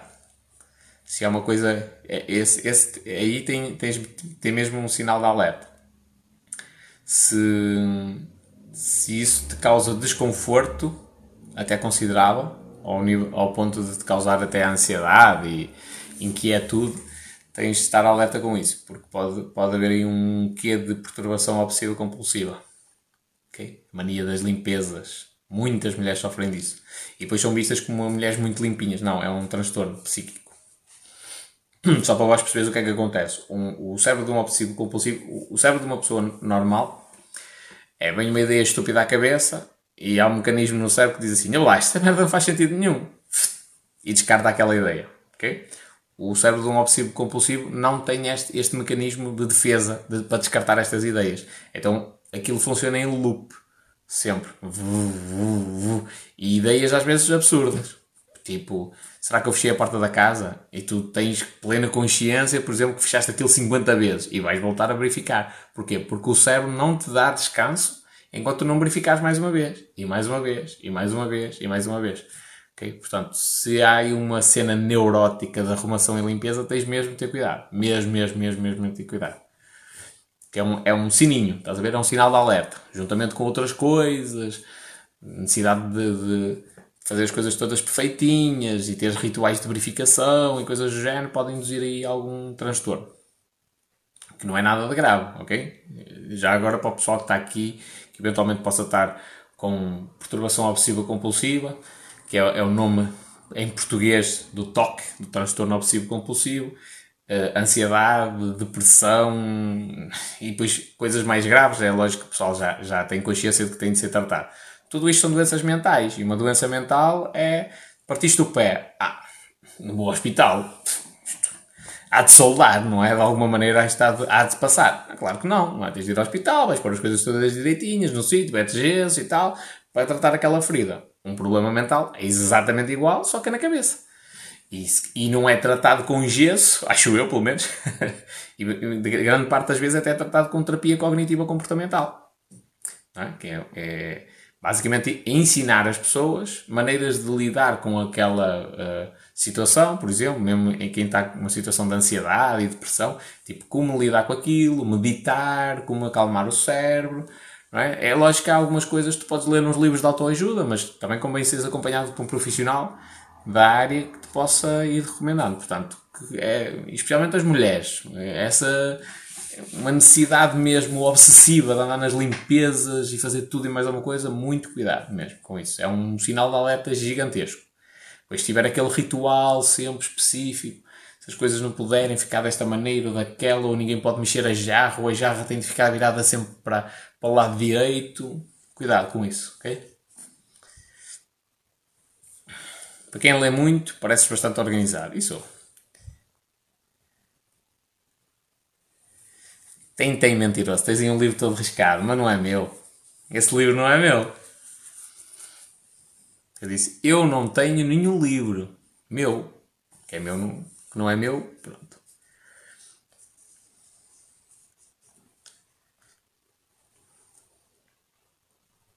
Difícil não é limpar, é manter limpo, é verdade. O que é que eu faço para, para resolver esse problema? Tenho tudo dentro de caixas. Parece ridículo, mas é assim. Os meus livros estão todos, os que eu já li estão todos dentro de caixas. E agora, os que estão ali em cima do piano estão por ler, que é para me lembrar sempre que eu tenho aquela lista de espera, e cubros, uh, tipo, quando, quando não estou a filmar ou coisa do género, porque senão também fica feio estar sempre coberto, não é? Parece mal. E também já estou melhor nesse aspecto. Antigamente cobria o computador, o teclado, as colunas. Agora não, agora já, já sou mais javar. Cheguei à conclusão, tipo, o trabalho que eu tenho para cobrir aquilo tudo num computador, ok? não justifica o, o, o, o que o pó pode estragar. Hoje estás-te a esticar, não dormes. Oh, filha, e eu dormi 3 horas. Passei a noite toda a trabalhar. Deitei-me às 9 da manhã. Uh, acordei à 1 da tarde. Pronto. Foi isto. E eu estou mesmo a ver que hoje. Opa, eu não queria estar a tomar melatonina. Mas eu estou mesmo a ver que hoje. Esta merda das ring lights mata-nos. Das luzes LED. Uh, estou a ver que, que se calhar hoje vou para o mesmo caminho. Que cena.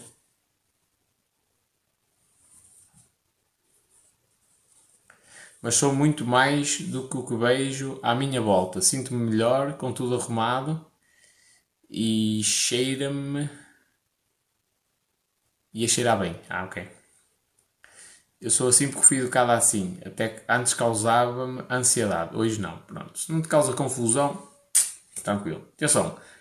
Há uma, há uma diferença entre a perturbação obsessiva compulsiva e ter uma panca qualquer. Pá, eu tenho a panca de de pôr a caneta desta maneira, ou eu tenho a panca de me benzer antes de entrar no jogo de futebol. Isto é ter a panca, não é? Uma panca qualquer. Uh, outra coisa completamente diferente é, é ter de fazer aquilo, obrigatoriamente.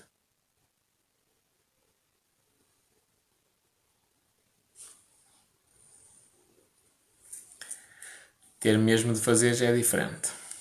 Muito diferente. Muito, muito, muito, muito diferente. Portanto, há ali, há ali uma linha ténue, não é? Entre as pancas normais das pessoas e o que já, já é uma perturbação. E normalmente quando entra numa perturbação é porque condiciona a nossa vida. Ou porque demoramos mais tempo, sei lá, tens de limpar a casa todos os dias, imagina. De cima a baixo todos os dias. Não é e, e tens mesmo, imagina que tu não te consegues deitar porque o teu coração acelera se tu não limpas a casa de limpar lá às 4 da manhã ou às 2 da manhã, aí já é uma coisa diferente. Aí a, a, essa, essa, esse ritual de verificação ou de, de limpeza sobrepõe-se à tua racionalidade. E já é uma coisa que tem de ser acompanhada. Espanhol a dormir 3 horas foi. Porquê é que eu fiz isso? Para ganhar sono, para agora. Mas não estou com sono. É merda das ring lights. E já pensei inclusivamente em ter a softbox, mas viradas para a parede, não é? Que é para, para me. Primeiro tirava o reflexo aqui do, do, nos óculos. Uh, e depois para não, não mudar diretamente, mas eu acho que mesmo assim é muita luz e que me vai prejudicar. Mas pronto, avançando.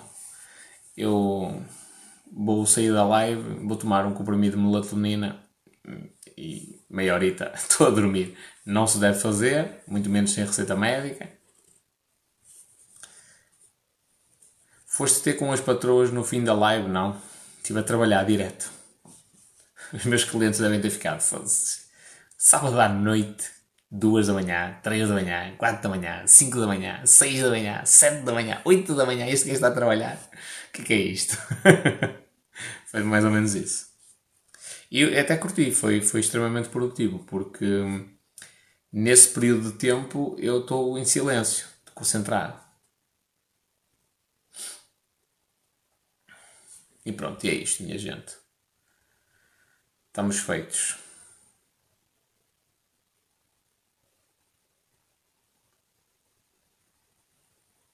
Espero que o pessoal tenha curtido a live 2 esquece aí as férias na, numa fase inicial da vossa carreira como empreendedores. Pronto, e a partir daí, se calhar, pode acontecer de haver, de haver férias.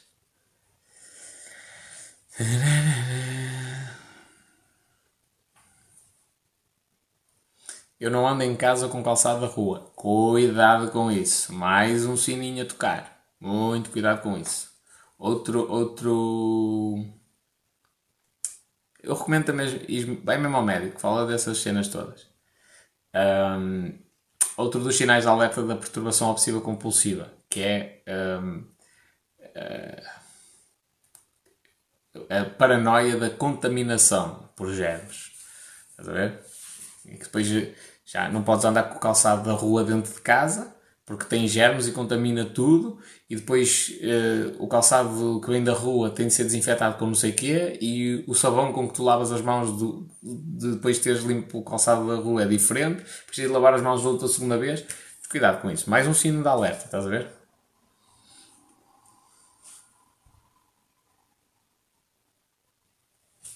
Portanto, acho que isso valia a pena tu, tu marcares uma consulta e, e vês isso. Com muito cuidado. Muito, muito, muito cuidado. Pode ser daí que vem a ansiedade. Estás a ver?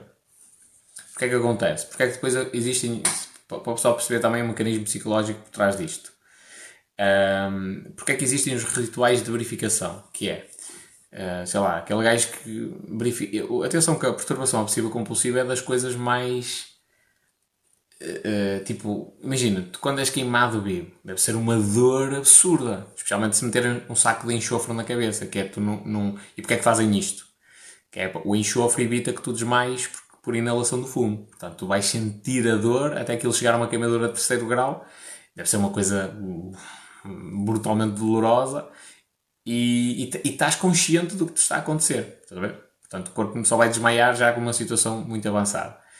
E o, cérebro de uma pessoa que tenha perturbação obsessiva compulsiva, a pessoa tem noção de que fechou a porta.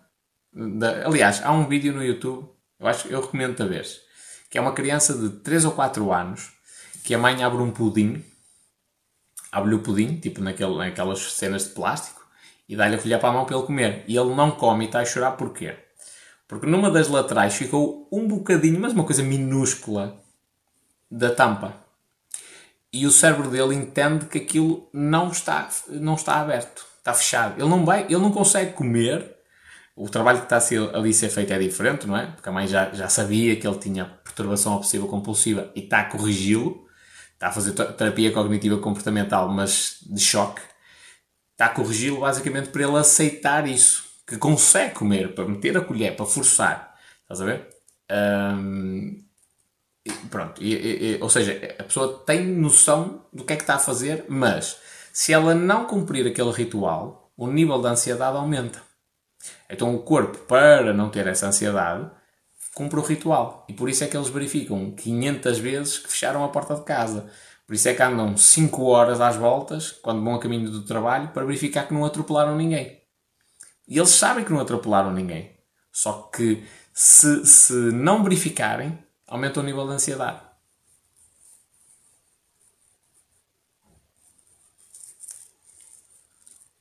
não me mete confusão andarem dentro de casa com o calçado da rua.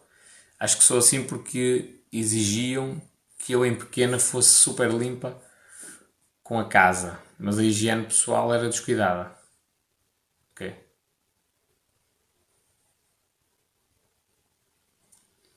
Ok. Mas atenção, tens aí algumas, alguns sininhos a, a tocarem.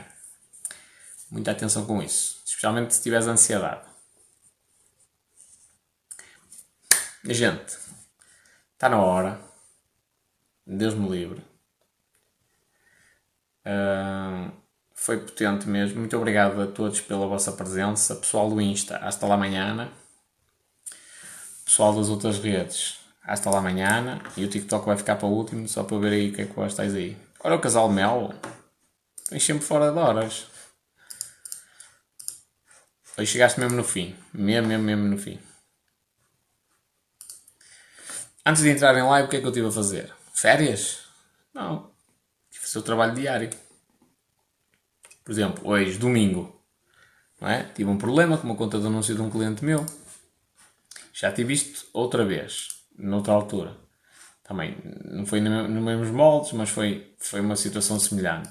E o gajo que trabalhava comigo, que fazia a gestão das campanhas, já não trabalha, já não, esse, esse já não é membro da minha equipa, uh, deu fé disso tipo uma semana e meia depois.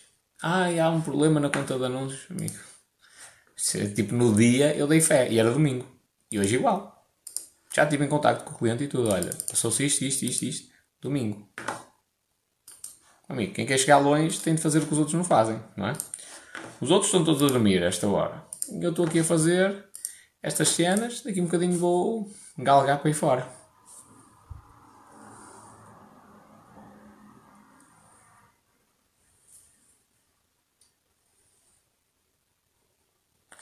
Nos tempos de hoje, muita gente sofre de ansiedade e, depressão. E faz sentido, a forma como vivemos hoje. Faz e não faz, porque nós temos que. Isso, isso é, o, é, a irracionalidade do ser humano, que é. Nós temos conhecimento do que é que nos faz mal e fazemos o que nos faz mal. Tipo, isto que é? Idiotice. Não é? Há, há dois gajos que falam em palestras TED sobre os erros que existem no, no ensino, o que os estudos científicos da Academia Convencional comprovaram que está errado no modelo de ensino e adivinha, o modelo de ensino continua a ser exatamente da mesma maneira que é de antes. Um, de onde é que achas que surge a minha ideia de trabalhar 6 horas por dia, 5 dias por semana, 30 horas semanais? É porque eu sou amigo dos trabalhadores e não quero ganhar dinheiro? Não, é porque eu acho que o problema da sociedade, a depressão, afeta 20% da população mundial. Isto são dados da Organização Mundial de Saúde. 20% da população mundial. É muita gente, man. Muita gente. Por uma doença que não existe. Nem depressão, nem ansiedade existem, mano.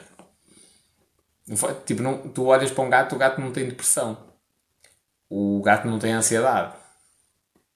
Não tem. Tipo, ele vive o momento presente, não tem. O cão é exatamente igual. E o ser humano não é um animal diferente desses, desses seres.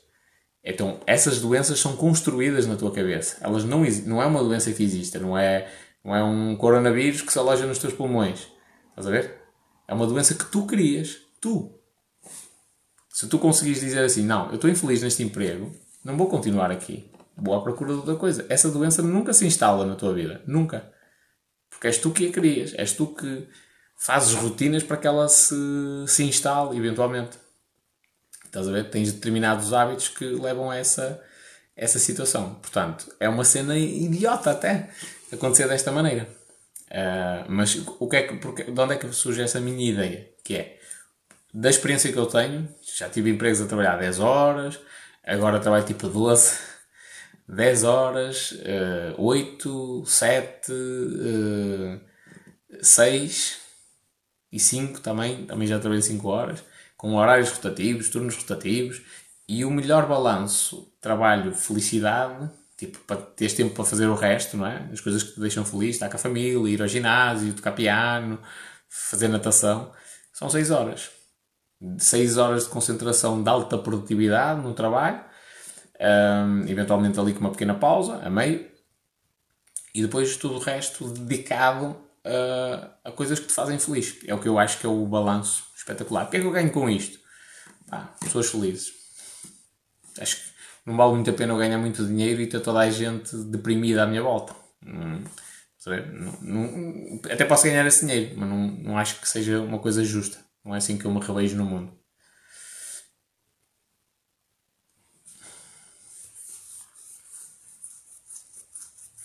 Já mudei bastantes coisas nesse sentido, coisas que me deixavam super ansioso, mas eu acho que devias mesmo assim ver isso.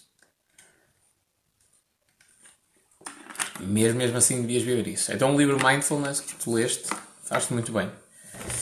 A meditação faz-te muito bem.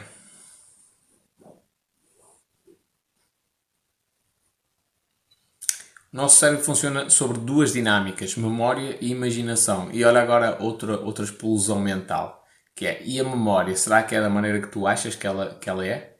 Não é? A tua memória, em 90% das situações, é imaginação. O cérebro não armazena a informação tal como ela é.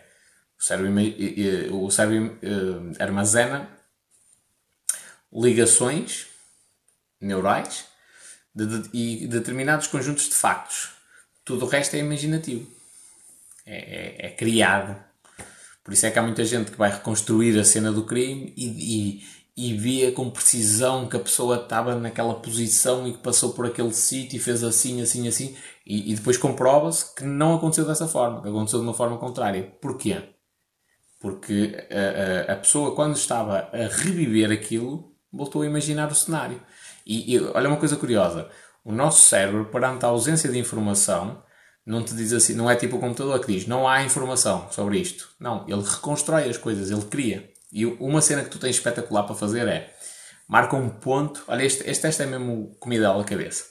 Marcas tipo uma linha aqui, já uma folha A4. Marcas uma linha aqui e um ponto na outra ponta da, da, da folha. Ok? E tu vais começar tipo de longe, olhas para a linha diretamente, estás a ver? E na, com a visão periférica vais olhar para o ponto e tu vês o ponto, ok?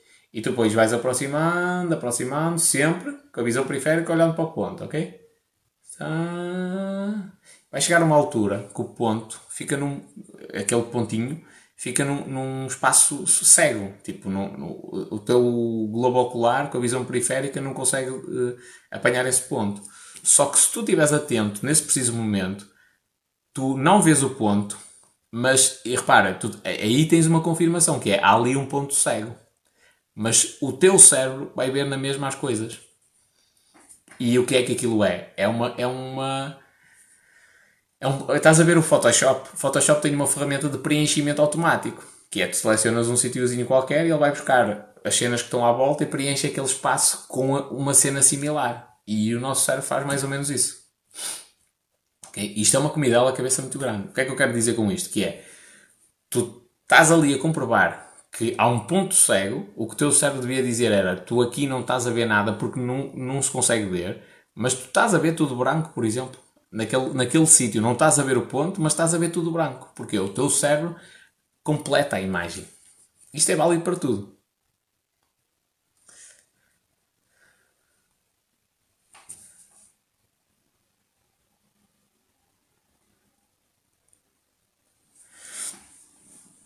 Já experimentei deixar de fazer a limpeza semanal uh, para treinar-me a ser mais descontraída. Agora, se não tiver tempo, deixo para a próxima semana. Tudo bem. Mas tem de ser uma coisa mesmo tranquila. Não pode causar ansiedade. Só para tu teres uma noção, casos extremos de perturbação obsessiva compulsiva, por exemplo, que as pessoas estão duas horas a lavar as mãos ou tomam um banho que demora 5 horas, as pessoas uh, são submetidas a uma agressividade grande, em muitos casos, uh, para conseguirem combater isso. Por exemplo, são obrigadas a andar o dia todo sem lavar as mãos, por exemplo, e isto implica ir à casa de banho, fazer xixi, coisas do género, uh, e não lavas as mãos, em momento algum. Passas um desinfetante em gel, uma coisa assim, mas não lavas as mãos. Andas com as mãos tipo a tocar no chão e não lavas as mãos. De propósito, estás a ver? É mesmo para obrigar a pessoa a habituar-se a isso. Uh, não é fácil, é uma, é uma cena que é bastante difícil. Uh, e muito com base na afronta. Não te vou dizer que é o correto ou não, mas por vezes pode acontecer. Mas achas que a ansiedade tem a ver com a imaginação, assim como a depressão tem a ver com a memória? Companheiro, tens duas cenas, ou melhor, tens três cenas. Tens o, o que existe. O que existe é o momento presente, é o momento em que tu estás. Agora, olha, é o, é único ensinamento que eu tirei assim a sério do livro O Poder do Agora. Não gostei do livro, mas o único ensinamento que eu gostei foi este, que é, tu tens o momento presente, o agora, que é o que vive o teu cão, o teu gato. Eles vivem o agora, não estão preocupados se têm comida daqui a 15 minutos ou daqui a uma hora, vivem o agora. Se tu estiveres agarrado ao passado, podes entrar numa situação de depressão. Porque o passado não te deixa avançar, estás ali preso. Se tu te agarras ao futuro, ficas com ansiedade. Estás a ver? Quer uma, quer uma situação, quer a outra, são, são doenças que tu criaste mais ninguém. Porque te deixaste ficar agarrado ao passado ou estás extremamente preocupado com o futuro. Estou a dizer que não deves fazer planos. Não, não estou a dizer isso. Estou a dizer que não podes deixar que isso condicione a tua vida. Ai meu Deus, porque é que muita gente às vezes vai fazer um exame, domina total a matéria, sabe muito daquilo, chega ao exame e espeta só comprido. Porque estava com uma ansiedade, ai, tenho que tirar 19, tenho que tirar 20, porque senão vai baixar a minha média. Ai, não sei o quê. Tipo, olha, olha a pressão que a pessoa se colocou. Quando na realidade o que é que ela tem de fazer? Tem de estudar sobre aquilo e chega ao exame e faz. Acabou. Ela tem, ela tem controle sobre o processo, tem controle da quantidade de horas que estuda, tem controle da quantidade de horas que dorme, se se hidratou bem ou não, se levou 3 ou 4 canetas, se eh, assistiu às aulas todas, estás a ver? Tem controle sobre isto. Não tem controle do resultado final do teste, não tem controle em que perguntas é que vão sair. Estás a ver? Então, ela se focar naquilo que ela controla, não interessa o resultado final. Já agora, fica aqui uma dica de desenvolvimento pessoal, que é nós ficarmos satisfeitos porque demos o nosso melhor. Não é porque tiramos 20 no exame. É, ok, eu dei o meu melhor, dei. Ou dei o melhor que eu conseguia dar com o tempo que eu tive, com a disponibilidade que eu tive, dei. Ok, positivo. Ah, tiraste 18. Está fixe. Foi o melhor que eu consegui fazer com as, os recursos e o tempo que eu tive. Está porreiro. Tiraste 12. Está bom. Foi o melhor que eu consegui fazer com aquilo que eu. Se eu der o meu melhor. Sempre. Mas aí não pode. O foco. Vou-me avaliar porquê? Pela nota? Não. Vou-me avaliar pelo esforço, pelos parâmetros que eu defino. Ora bem, eu vou estudar uma hora todos os dias. Consigo ter aqui uma hora todos os dias, vou estudar uma hora todos os dias. Se eu fizer isso, cumprir o objetivo, não tenho por que não estar satisfeito de mim, de mim mesmo. Ah, mas falhei, tive 9. Ok, então há qualquer coisa no meu método de estudo que não está correto. Eventualmente. Ou a matéria no, no que eu estudei não estava certa. Eu vou mudar alguma coisa, mas estou satisfeito porque eu fiz o melhor que eu consegui, o melhor que eu sabia para tentar tirar uma boa nota.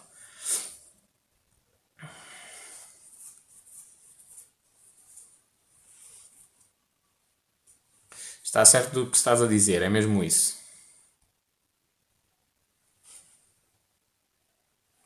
Depressão é fruto de expectativas ou experiências do passado, tal e qual.